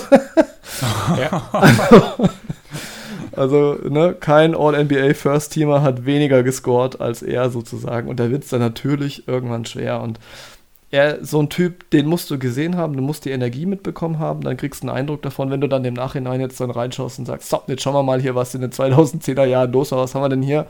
Aha, 7,2 Punkte in dem Jahr. Hm. Also da, tja, da geht er halt unter. Ähm, ich möchte euch mal eine Frage stellen. Und zwar geht es mir darum, muss ich jetzt weggucken? Oder? Nee, ich mache mir das bloß aus Neugier jetzt gerade okay. mal mit auf, weil mir die Frage kam mir halt jetzt gerade wirklich gerade eben erst auf. Äh, angenommen, Marc Gasol hätte mit den Raptors keinen Titel geholt. Würdet ihr die Karrieren der beiden oder wie würdet ihr die ins Verhältnis setzen? Ja, der Titel, der setzt, er hebt jetzt Gasol natürlich gegenüber Noah schon deutlich ab an der Stelle. Deswegen würde ich den jetzt einfach mal ausblenden wollen, ähm, mhm. weil sie ja doch sehr zeitgleich auch und ja auch in aufeinanderfolgenden Jahren ja auch Deploy geworden sind beispielsweise. Ähm, natürlich sind sie etwas unterschiedliche Spielertypen, aber wen würdet ihr denn oder wie würdet ihr die beiden im Vergleich einordnen? Ähm, Gasol war für mich ein klarer Franchise-Player, vor allem auch zu den Christies Zeiten. Ja. Und Noah, wenn ich an diese, also auch wenn Noah diese Phase hatte, wo er in der MVP war, auf Platz 5 war, wenn ich an die Zeit von Noah in Chicago denke, denke ich gleichzeitig an Derrick Rose. Ja. Und wenn ich an Marc Gasol bei den Grizzlies denke, denke ich in erster Linie an Marc Gasol und danach direkt an Mike, an Mike Conley. Aber dort ist halt der erste, an den ich denke, ist Marc Gasol. Ich denke tatsächlich nach wie vor, wenn ich an Marc Gasol denke, immer noch zuerst an den Trade von Pau Gasol zu den Lakers. Das ist immer noch das Erste, was mir dabei in den Sinn kommt. Weil ja die Rechte an Marc dort mit transfer transferiert ja, wurden. Ne? Ja, das stimmt. Ich meine, ähm, äh, Noah fünf Jahre in seiner Karriere überhaupt bloß zweistellig gescored und mit zweistellig meine ich halt zwischen 10 und 12, ja, also relativ weit unten. Ja. Äh, Marcus Soll zwölf Jahre zweistellig gescored und davon waren halt einige Saisons mit 19,5 Punkten und sowas in der Richtung. Ähm, also Hätte ich jetzt Beste. auch gar nicht so auf dem Schirm gehabt, ehrlich gesagt. Also ich bin, ich habe jetzt mir auch mal die Karrierewerte jetzt verglichen. Gasol kommt ja tatsächlich mit 14 Punkten pro äh, Spiel im Karriereschnitt daher. Das hätte ich niemals so hoch erwartet, um ehrlich zu sein. Ja. Da war ich jetzt auch ein bisschen überrascht. Voll und das Du hast gerade die Statistiken von Marcus Gasol offen, Samu? Ich habe sie gerade offen. Hat er ja. kein, keine Saison mit plus 20 Punkte gehabt? Irgendwie hatte ich da auch was im Kopf. Nein, tatsächlich 19,5. Äh, das war 2016, 17. War seine beste Scoring-Season. War ja auch nie so der Typ, der dann irgendwie da stand mit 40 am Ende oder sowas. Aber er hat auf jeden Fall konstant äh, gut gescored. Und das hat halt Joachim Noah natürlich nie. Joachim Noah zumindest in seiner Hochzeit der ein bisschen bessere Rebounder. Dafür muss man aber auch sagen, diese Assist-Zahlen, für die Noah ja bekannt äh, ist, also ich sage jetzt hier einfach mal 4 plus Assists, ne? Das waren halt genau drei Jahre. Und Genau. ähm, davor war es und danach war es deutlich weniger. Bei äh, Marcus Soll, ich sortiere jetzt mal, also er hat in keiner Saison weniger, äh, nee, sorry, jetzt bin ich hier bei den Rebounds reingerutscht. ähm, vier, na gut, es war auch bloß vier, nee, okay, da habe ich mich verguckt. Habe ich mich tatsächlich Ja, nee, aber wenn du äh, bei Gasol, wenn du das erste und das letzte Jahr rausnimmst, dann hat er in jedem Spiel, äh, in jedem, in jeder Saison mindestens 2,4 Assists gespielt. Ja, genau. Also die Schnitte Ne, waren schon höher, schon. definitiv. Ne? Ja. Ähm, Er bringt halt auch von vornherein mehr mit. Wie gesagt, das hat man ja vorhin so, bei Noah hat sich das halt durch diese Rose-Situation, ist das fast ein bisschen erzwungen worden, auch wenn er die Anlagen mitbringt. Bei Gasol war das einfach natürlich von Beginn an im Spiel drin. Ja, Auch nicht so spektakulär wie bei Noah, deswegen fällt das vielleicht ein bisschen ab. Also fällt auch einfach nicht so sehr auf, aber ähm, Gasols Passing-Game war einfach von Natur aus Teil seines Spiels. Das ist bei Ja. Noah zwar auch der Fall gewesen, aber nicht in diesem Umfang, einfach weil es nicht gebraucht wurde. Genau, und äh, Gasol natürlich dazu noch äh, hatte einen Dreier im Repertoire. Nicht jedes Jahr, Ja, aber dann genau. doch in einigen Jahren war der wesentlich bessere Freiwerfer, hat auch mehr Freiwürfe gezogen. Ähm, einfach ein bisschen der clevere Typ, cleverere Typ, offensiv vor allem und äh, defensiv dann so ein bisschen je nach Saison. Aber ähm, ich glaube, da ist schon nochmal ein spielerischer Unterschied. Also wenn ich mich jetzt entscheiden müsste, welchen Spieler von beiden nehme ich, würde ich Marcus Sol nehmen, auf jeden Fall. Ja. Ähm, und sicherlich spielt da auch die Länge der Karriere ähm, eine Rolle, weil er halt einfach über, ich weiß gar nicht, was haben wir denn hier, 2007, jetzt bis 21 mittlerweile, ne? also 14 Jahre, ähm, konstant ähm, Ja, stark also abgeliefert. 2008 ist er dann in die Liga gekommen, 2007 wurde er gedraftet. So, ja, genau, Ist dort ja, ja, aber noch ein Jahr in Spanien geblieben. genau. Ja, hast recht, genau.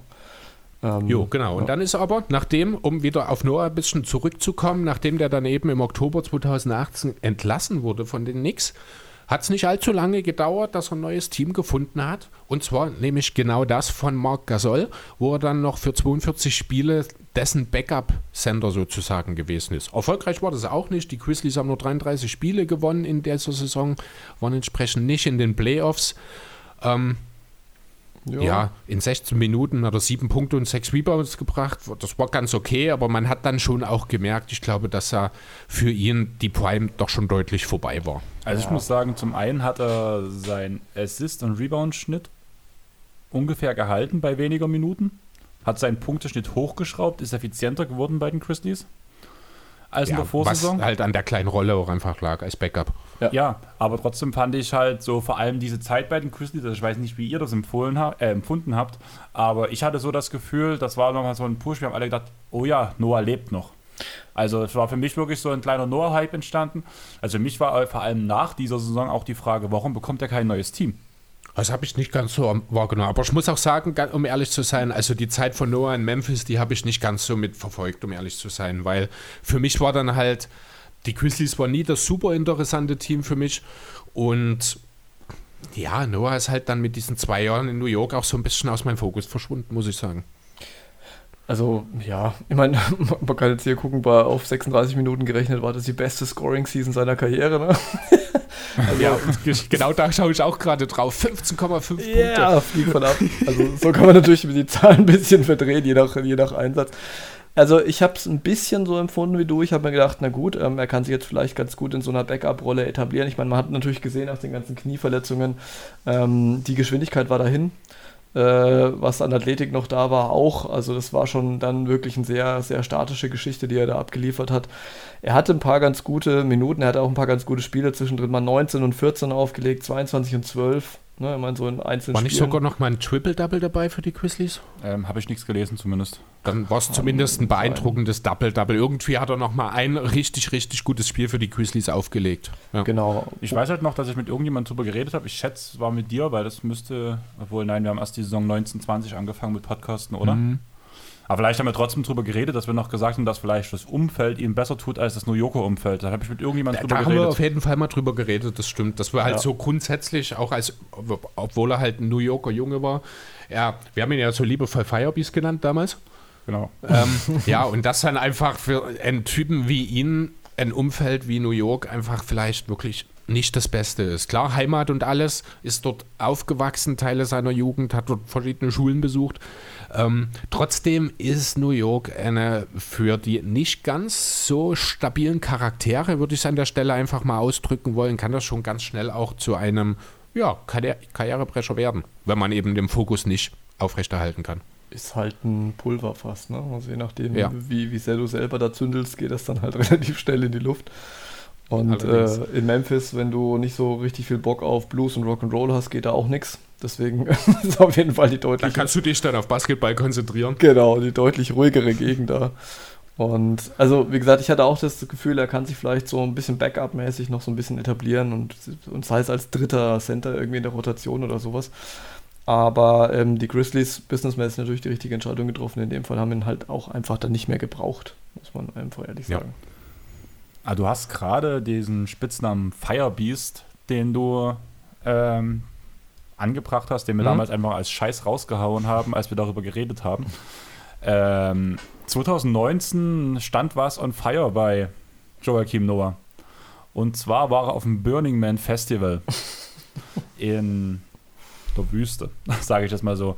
Für all die nicht wissen, was Burning Man Festival ist, das kann man sich nicht mit dem Highfield hier oder mit dem SMS oder sowas in Deutschland vergleichen. Das Burning Man ist eigentlich blöd gesagt eine Kunstausstellung, wo zwar auch überall Musik läuft, man überall viel zu viel Alkohol trinkt, wahrscheinlich viel zu viele Drogen konsumiert, aber im Großen und Ganzen ist das halt eigentlich wirklich eine Kunstausstellung. Und genau auf diesem Festival, in der Offseason, bevor er zu den Clippers gegangen ist, hat ähm, Joachim Noah seiner derzeitigen Freundin einen Heiratsantrag gemacht. Und ich finde das krass, dass man Oha. auf so einem Festival seiner Frau einen Heiratsantrag gemacht hat. Ist das jetzt cooler oder weniger cool Ich im Vergleich cool. zu Max Kruse?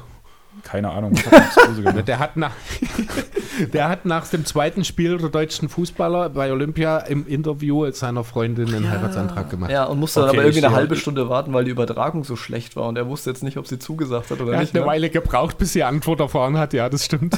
Also ich finde Burning Man cooler. Okay. Aber das liegt wahrscheinlich auch einfach an meiner Fest, an meinem An Festival. deiner, ja, oder vielleicht auch daran, dass du mit Max Kruse nicht so viel anfangen kannst. Genau. Und da wären wir bei dem Punkt, ich habe am Anfang des Pods, wo wir über Noah, seine Mutter geredet haben, habe ich gesagt, ich erwähne später noch eine Frau, die ihr unbedingt googeln müsst. Ich will endlich den Namen erfahren. Ich kenne ihn nämlich nicht und habe schon die äh, mein Cursor im Suchfeld. Ähm, die gute Dame heißt Lais Ribeiro, also Lais geschrieben im L-A-I-S Mhm, mhm. Und danach Ribe Ribeiro.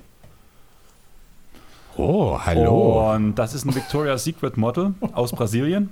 Und die beiden werden nächstes Jahr heiraten. Ja, Oh, sie hat sogar einen eigenen Wikipedia-Artikel, in dem sogar drinsteht, dass sie seit September 19 mit Joachim Noah verlobt ist.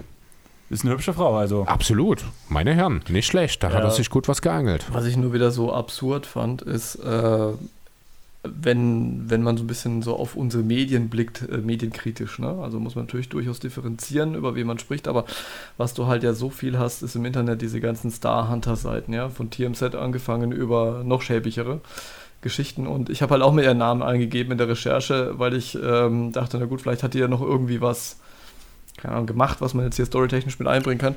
Was du halt viel von ihr findest, sind diese typischen Seiten, wo äh, so eine Pseudo-Story äh, kreiert wird, die wahrscheinlich noch nicht mal wahr ist. Und dann einfach 50 Fotos von ihr und ihm am Strand. Und dann, äh, wo du genauso merkst, so der Paparazzi hat offensichtlich irgendwo hinter einem Busch oder einem Müllberg gelegen oder keine Ahnung was und hat einfach mal draufgehalten, was geht und dann aber auch einfach jedes Foto auf diese Seite gestellt. Und ich frage mich immer, wo ist denn der Nachrichtenwert? Dass Lais Ribeiro oder wie auch immer sie ausgesprochen wird, jetzt hier ins Wasser reinläuft und dann jetzt einen Meter weiter ist. Da kommt eine Schildkröte, dann geht sie noch einen Meter weiter, jetzt ist sie fast im Wasser drin. Und was soll das? Also da, muss man sich echt mal fragen, erstens mal, wer guckt sich sowas an? Und äh, zweitens mal, es scheint sich ja zu lohnen offensichtlich. Also wa warum? Also ich verzweifle da immer. Gibt's, gibt es nicht unzählige TV-Formate nach dieser Art? Thema Also eine Freundin von mir. Star-Klatsch und sowas meine ich. Ja. Eine Freundin von mir weiß über Tristan Thompson besser Bescheid als ich. Oh, es gibt bestimmt viele Leute, die besser Bescheid wissen. Ich bin ja auch jedes Mal überrascht, dass ich einigermaßen die Kylie Jenner Männerliste abarbeiten kann. Ja, aber sie äh, kommt halt eher von der Jenner-Seite, die halt diese Leute verfolgt. Und, Ja. deswegen, und da die so viel posten über das ganze Beziehungsleben, was die privat machen und Ja. sowas, sieht sie viel mehr wahrscheinlich von Tristan Thompson oder auch von Devin Booker als ich. Das ist gut möglich. Ich meine, es ist So und absurd. fragt mich, hast du das mit, da, da kommt immer die Frage, ja, hast du das mitbekommen? Hier der Basketballer, wie heißt er gleich? ah, Tristan Thompson, genau. Ja, Die waren, die waren Basketball spielen zusammen und ich denke mir so, okay, nee, sowas erfahre ich nicht. ich meine, in so einem Pod wie heute sind so Stories natürlich immer mal ganz witzig, aber dieses Star-Zeug, es ist mir so scheißegal, wer mit wem Ja, zusammen ist und wirklich. warum und warum sich wer mit wem getrennt hat oder von wem und etc. Ich verstehe nicht, wie eine das ernsthaft interessieren kann, aber es scheint genug Leute zu interessieren offensichtlich. Das ist wohl der Fall, ja. Gut, ähm, habt ihr gewusst, dass Joachim Noah mal festgenommen wurde? Yep. Wegen Drogendelikten? Äh, Auch, ja. Tatsächlich, fällt mir ein, also ich habe es mir mit notiert, als du gerade äh, das Thema nochmal angesprochen hast, fiel es mir wieder ein. Und zwar ist das Ganze passiert äh, am 25. Mai 2008. Da ist er festgenommen worden und zwar gibt es ja gleich eine kleine Liste von Gründen. Zum einen hat er äh, den Alkoholkonsum öffentlich zur Schau gestellt, sprich die Alkoholflasche war sichtbar, nicht in der Tüte. Dann war Die gute außerdem- Papiertüte. Ja, genau. Die, äh, dann war, dann hatte er geringe Mengen von Marihuana dabei. Er hat wohl nichts konsumiert, aber er hatte es dabei, aber nur geringe Mengen. Dann ist wohl kurz darauf dann noch ra- herausgekommen, dass er ohne gültigen Führerschein Auto gefahren ist und dass er das noch dazu ohne Sicherheitsgurt gemacht hat. Ja, Und jetzt überlegt zusammen. mal kurz, ja, was denkt ihr denn, wie die Strafe dafür ausfiel? Also ich habe gestockt, weil ich fand es irgendwie sehr wenig. Ich habe es gelesen. Von Ja. daher. Ich äh, habe es auch gelesen, ja. Deswegen äh, muss ich da nicht. Ja, okay, also er hat sechs Monate Bewährung dafür bekommen, das ist okay, das kann man machen. Hat insgesamt 406 Euro Dollar an Strafe bezahlt. Nämlich 200 Dollar dafür, dass er Gras dabei hatte und 206 da Euro dafür, Dollar dafür, dass eben ohne gültigen Führerschein und ohne Sicherheitsgurt er unterwegs war. Ja, und in den 200 Dollar natürlich enthalten die sogenannten Open Container Charges. Also sprich, äh, eben nicht die Tüte verwendet. Ich muss dabei immer so ein bisschen an diese Simpsons-Szene denken. Ich weiß nicht, ihr die kennt. Da sitzt irgendwie Homer auf so einer Bank und trinkt ein Bier. Und dann kommt Chief Wiggum vorbei und sagt irgendwie so, ah, das geht ja gar nicht hier, Bier trinken in der Öffentlichkeit. Und dann schiebt es Homer so in so eine Papiertüte halt rein. Und dann Ja. siehst du so Chief Wi- Chief Wiggum, oh nein, wo ist die Flasche hin? Ich sehe sie nicht mehr. Ah. Genauso doof kommt einem das echt vor. Ja. Ach, Zurück zu Noah. Er hat danach noch bei den Clippers unterschrieben. Ja, genau. Willst du vielleicht was zu den fünf Spielen? Oder sieben sind es im Endeffekt, weil ich glaube, in den Playoffs hat er auch noch zwei Einsätze gehabt, zwei Garbage-Time-Einsätze. Gibt es da viel dazu zu sagen, Andreas? Man hat sich jedes Mal gefreut, wo er gespielt hat. Und er ist, glaube ich, sogar einmal gestartet, wenn ich mich nicht ganz täusche. Äh, Kann Habe ich gar nicht mehr aufgeschrieben, kann sein. Ich schau gerade mal. für, nee, für die Clippers nicht. Nee, Okay, da war's. Dann hatte ich es irgendwie falsch im Kopf. Oder vielleicht, das war doch nach der Pause, kamen ja die Playoffs, da gab es ja ein paar Vorbereitungsspiele, da war, hat er bei den Vorbereitungsspielen gestartet. Das kann sein. Oder du denkst an das eine Spiel für die Grizzlies, das er gestartet hat. Nein, also das war doch, ähm, also die Saison wurde, das war ja das Jahr, wo die Saison zu den, zu den Finals, zu den Bubble, zu der Bubble abgebrochen wurde, Mhm. 1920. ja. Und da gab es doch diese Vorbereitungsspiele, bevor es du weiterging. mein, ja, das meinst du, das kann sein, ja. Und ich glaube, da hat er mal ein Spiel gestartet, wo das Einspielen für die Bubble losging. Also so eine Art Bubble Preseason, was das Genau. damals war, ja. Das, oh Gott, Das, könnte sein. Also ich weiß, dass er mal einen Start hatte und da habe ich mich schon gefreut, weil ich halt auch damals schon Dano Noah-Fan war. Ich habe mich damals auch gefreut, wo Noah halt bei den Clippers unterschrieben hat. Ich habe eigentlich gedacht, es geht vielleicht ein Stück länger. Aber ja, dann Nein. kamen halt die Playoffs und danach wurde der Vertrag, also das war ja sowieso bloß ein 10-Day-Contract. Ja. Und ja, im März 2021 hat der Gute dann retired. ja, und seit der Playoff-Einsätze muss man vielleicht noch relativieren. 1,1 Minuten und 0,8 Minuten. Genau, Und- also insgesamt 112 Sekunden in zwei Einsätzen, ja. Das habe ich mir sogar so rausgeschrieben. Legende. Also für mich wird es reichen. Ähm, für ihn vielleicht dann doch ein bisschen dünn. Also ich würde nicht so viel in den Playoffs spielen. Jetzt mal eine ganz blöde Frage nochmal auf die Free Agency getroffen. Ähm, der Marcus Cousins, der jetzt auch für die Playoffs bei den Clippers aufgelaufen ist, mit wesentlich mehr Spielzeit auch. Wie viele Jahre gebt ihr ihm noch in der Liga? Was, Boogie? Ja. Der wird schon noch seine drei, vier, fünf Jahre haben. Nicht mehr als, also als wichtiger Mann, aber als Backup-Big, der ab und zu vielleicht auch mal für einen kleinen ja, Scoring-Access So Minimum oder mehr? Wird nicht viel. Schau dir die Senderverträge an. Drummond, Howard, Wie fühlst du dich? ähm, alles Minimalverträge. Ähm, wird für Boogie auch nicht viel mehr sein. Ich verstehe Drummond nicht. Gab es keinen Sender ohne Vorgeschichte mit Embiid oder einen Sender, der nicht im Sommer noch die große Fresse hatte, weil er das große Geld verdienen will? Müssen wir uns jetzt gerade diesen Clown reinholen als Backup-Sender? Ich wusste, es triggert dich. Sehr Das, schön. ja, musst du noch mal kurz. Ja, am besten du fragst mich ja gleich noch mal nach den Pelicans, oder? Das ist okay. Nein, das muss man mal aufsehen. Ja, ich habe mich Kurzer gerade Spoiler, gefragt, also- hat Boogie überhaupt gerade einen Vertrag? Also der Clippers-Vertrag, wenn der nicht. Nee, ne? Nein. Nö, also er ist momentan auch wahrscheinlich auf der Suche nach einem Minimalvertrag irgendwo. Ich bin mir auch sicher, den kriegt er noch mal, den kriegt er auch in den nächsten Jahren immer, aber mehr eben auch nicht. Ich weiß gar nicht. Also ich denke schon, dass er nochmal einen kriegt, aber in den nächsten Jahren immer bin ich mir schon gar nicht mehr so sicher, weil es war schon immer ein großer Kampf, dass er überhaupt was gekriegt hat. Er hat jetzt im Prinzip in, bei keinem Team, bei dem er war, in den Rollen wirklich überzeugt. Ich meine, bei den, bei den Rockets war es teilweise sogar besser, äh, als man erwartet hätte. Hat halt Es überhaupt war auch nicht- bei den Clippers besser, als ich erwartet hätte. Ja, okay, gut. Es kommt natürlich auch immer drauf an, was man erwartet. Ja, genau. Aber es ist halt auch nicht mehr so das Gelbe vom Mai. Du, du kannst ihn defensiv super schwer spielen teilweise. Äh, offensiv passt da einfach null rein irgendwo. Also er müsste so richtig eingearbeitet werden und das ist. Ich weiß nicht. Ja, aber ist der zum Beispiel schlimmer als Whiteside, der ja nur auch einen Vertrag unterschrieben hat wieder? Nee. Das ist, ja. Nee, eigentlich nicht.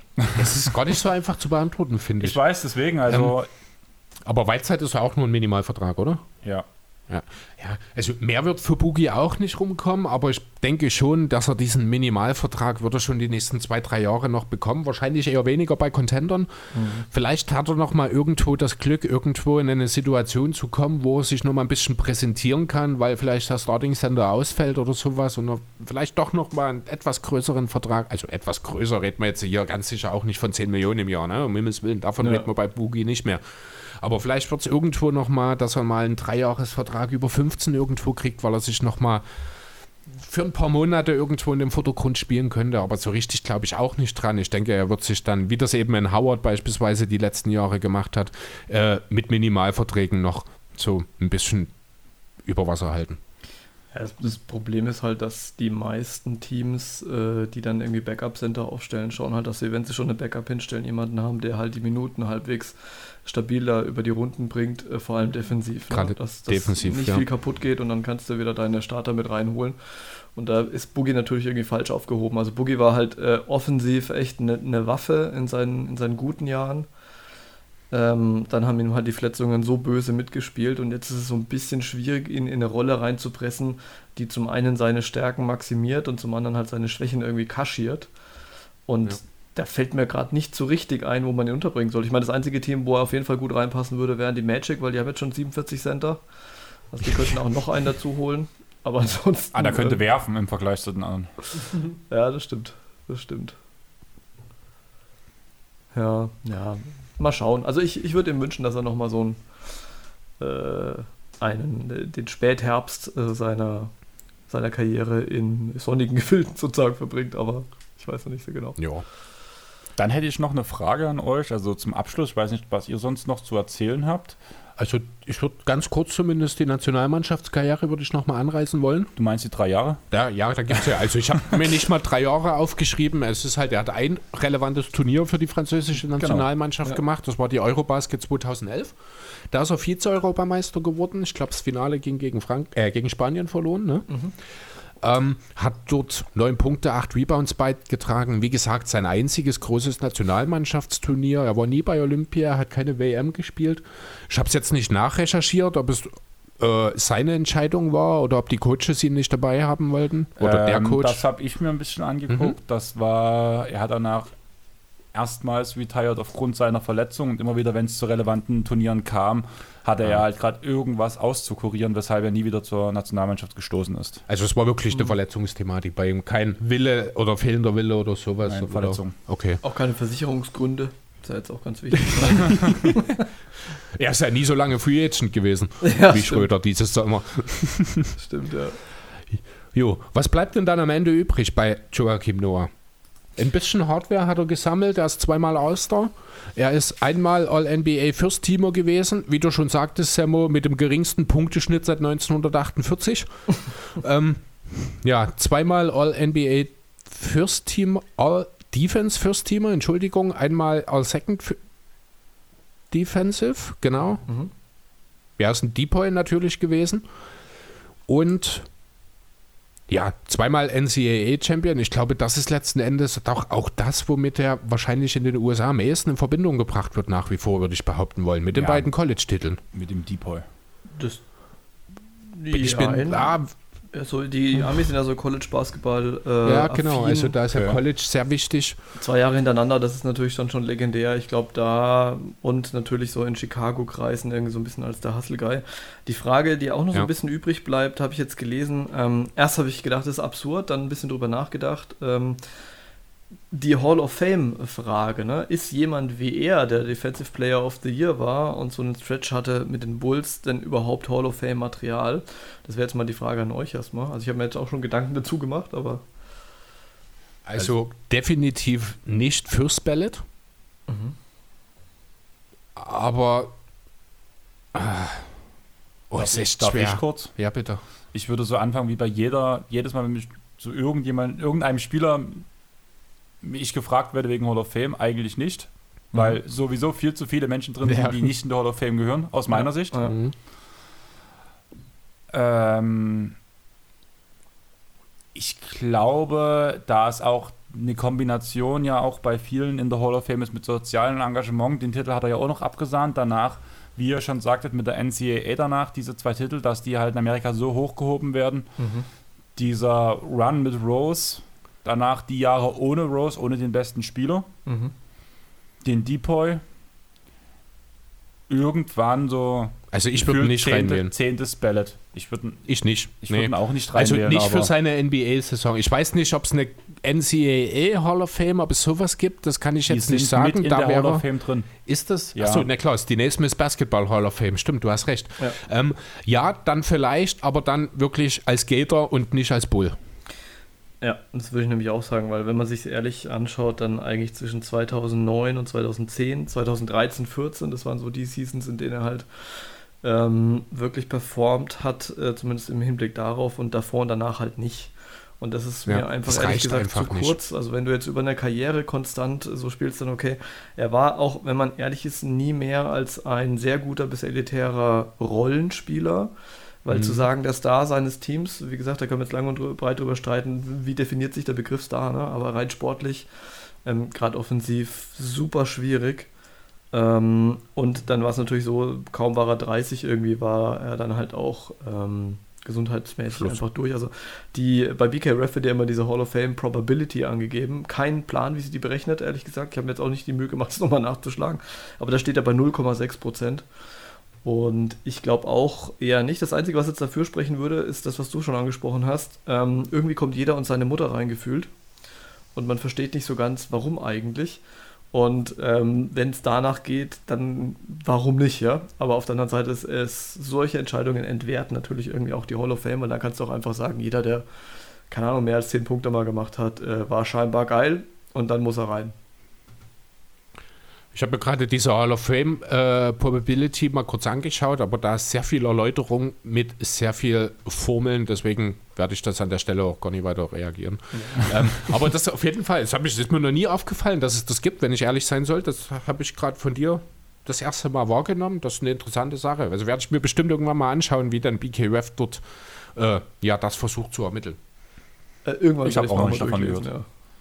Ja. ja, aber wie gesagt, also ich kann, also ich kann mir gut vorstellen, von mir wird es nicht bekommen, die Hall of Fame, aber einfach aufgrund auch diese sozialen Engagements, da sind schon so viele reingekommen. Und das klingt schon irgendwie ganz schön abwertend. Das ist so, als würde, ja, komm, frag einfach mal und wir lassen dich rein. Ganz so ist es ja auch nicht, aber du hast schon recht. Es sind viele Leute, manchmal so. schon. ähm, aber Nächst, nächstes Jahr, ich gebe auch das nächste Abendbrotessen aus. Ja, also genau, ich lade euch alle mal ein und dafür nehmt ihr mich auf. Genau, eins ist jedenfalls Fakt: vor der Hall of Fame steht niemand, der sagt, du kommst hier nicht rein. Ja. Aber vielleicht ist genau das die Rolle, die Joachim Noah übernehmen sollte. Ja, Hall of Fame Türsteher. Und dafür kommt er dann in die Hall of Fame. ja, er ist ja dann Dauergast. Ja. Erster und erfolgreichster Türsteher. In seiner Amtszeit ist niemand aufgenommen worden. Der arme LeBron James. Ja, ja Pech gehabt. Pech gehabt. Ja. okay, gut. Habt ihr noch irgendwas, was ihr zu Noah loswerden wolltet? Wollt?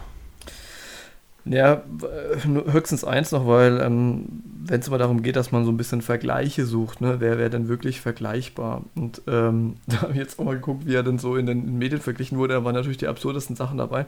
Aber eins fand ich eigentlich relativ spannend, wenn auch trotzdem natürlich wieder unpassend, und zwar die Kembe Mutombo.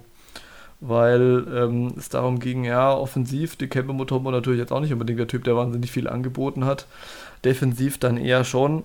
Klar, äh, der war halt viermal Defensive Player of the Year und so weiter und so fort, ne? Und hat nochmal ganz andere Zahlen aufgelegt, ähm, aber so spielertypmäßig vielleicht in manchen Aspekten in die Richtung, Playmaking-mäßig sicherlich nicht.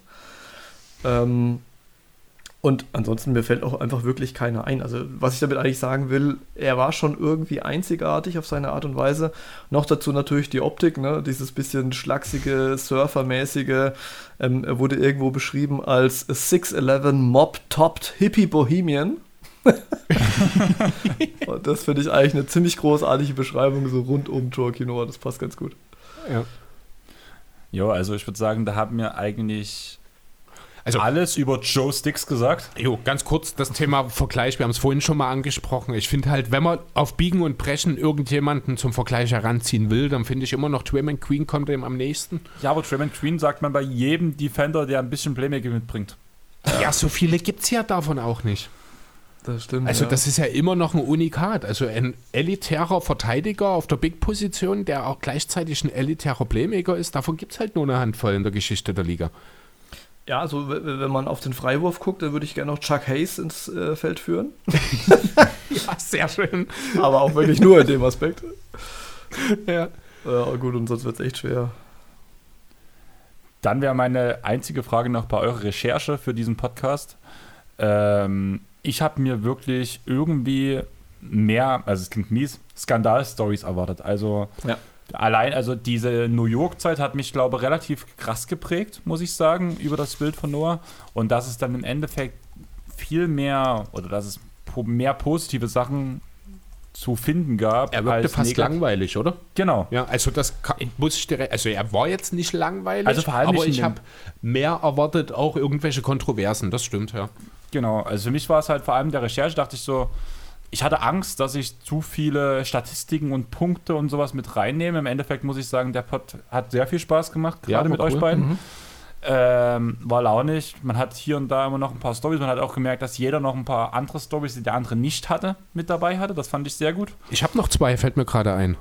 Oder eine, na doch, ne, zwei. Zum einen äh, ist Noahs Vater sehr gut befreundet gewesen mit Patrick Ewing. Ja. Weswegen Joachim Noah schon als Neugeborener von Patrick Ewing einen kleinen Basketball bekommen hat. Noah ist ja dann auch, als er mit 13 wieder zurück nach New York ist, das hat er, ich glaube, keine fünf Minuten vom Garten ab, äh, entfernt ist er aufgewachsen, mhm, oder genau. zehn Minuten entfernt, ganz ja. in der Nähe. Ähm, hatte seine ganze Bude mit nix Postern zugekleistert, ist jeden Sommer bei den Summercamps gewesen. Äh, und was ich auch ganz interessant fand, Vater Yannick hat den kleinen Joachim dazu gezwungen, das Buch von Phil Jackson zu lesen. Das habe ich auch. Was, zu was auch immer das geführt hat, äh, dann im Nachhinein. Das hätte mich auch interessiert, genau. Welche Folgen hatte das Lesen des Buches? Ist vielleicht deswegen Joachim Noah zu dem geworden, der er ist? Oder? Kann sein, ja. Ähm, das wäre nochmal ganz interessant gewesen. Und aus irgendeinem Grund hat er einen furchtbaren Hass gegenüber Kevin Garnett. Da habe ich aber auch keinen Grund dazu gefunden. Nö, aber ja, Kevin Garnett hat halt immer prinzipiell dafür gesorgt, dass alle Leute ihn hassen, zumindest alle Gegenspieler. Ja, aber also ich habe es halt bei Noah nochmal explizit wirklich als Fakt gelesen und das an, auf zwei oder drei verschiedenen Seiten. He hates Kevin Garnett. Habe ich auch gelesen. Ich, ich stelle mir da gerade so hier, ich bewerbe mich jetzt für meine nächste Stelle irgendwo auf Arbeit, Lebenslauf, bei Eigenschaften. Ich hasse Kevin Garnett. Sie sind eingestellt. Willkommen im Club. Genau nach jemandem wie ihn haben wir gesucht. Also, Hall of Fame. genau. Ich habe ja extra nochmal für ihn das, äh, mein wichtigstes Recherchetool hier konsultiert, nämlich die NBA Crime Library. Und äh, da kannst du dann nach Namen suchen und dann äh, spuckt es dir halt aus, welche Arrests sie hatten und wegen was. Und da ist tatsächlich nur dieser eine Arrest hier in Gainesville, äh, Florida. Das Lustige ist, auf der Seite gibt es auch eine NBA Hall of Shame. Und da geht es halt um die meisten Arrests und so weiter, bla bla bla. Was meint ihr, äh, wer hat unter den, ja, sagen wir mal, zumindest bis kürzlich noch aktiven NBA-Spielern die meisten Arrests äh, zu verzeichnen? Kö könntet ihr vielleicht sogar drauf kommen? Matt Barnes. Oh, Ja, sehr guter Tipp. Also er ist es zwar nicht, aber Barnes ist wirklich ein guter Tipp, ja. äh, ist echt gut. Ne, ich sag's euch, J.R. Smith fünfmal. Okay, das hätten wir wirklich wissen Ja, können. das. Da kann man drauf kommen, ja, die Most Career Arrests all time. Derek Coleman, wenn euch der noch was sagt. Auch, auch Boah, eher für solche herrlich, ja. Stories bekannt als für spielerische Geschichten. Und äh, auch weniger ein Wunder, der youngest player ever arrested, Jermaine O'Neal. Nämlich mit 18 Jahren und 8 Monaten. also das ist wirklich hier Ehrlich. Oh Mann. Achso, und der youngest Player ever arrested five times und natürlich auch Derek Coleman. Grandios. Herrlich. Ich glaube, wir sollten da öfters unterwegs sein. Also ich habe diese Seite noch gar nicht Ich besucht. glaube, die auch noch nie. Wie heißt die? Was ist das? Äh, NBA Crime Library. Da könnt ihr nach Team filtern, ja, also welche Arrests gab es, was ich bei den Brooklyn Nets, äh, für wen und wann. Ihr könnt nach Jahr filtern, nach Dekade. Ich hätte Äh, dafür gerne eine App. Das wäre lustig. es gibt auch ein Wird sehr lustiges äh, Fahndungsfoto oder nicht Fahndung, sondern hier äh, alter Vater, also Polizeifotoarchiv, wo man hier so ein bisschen durchgucken kann. Ähm, unter anderem auch natürlich auch Jason Kidd mit am Start hier, sehe ich gerade. Eigentlich so ziemlich jeder. Jo.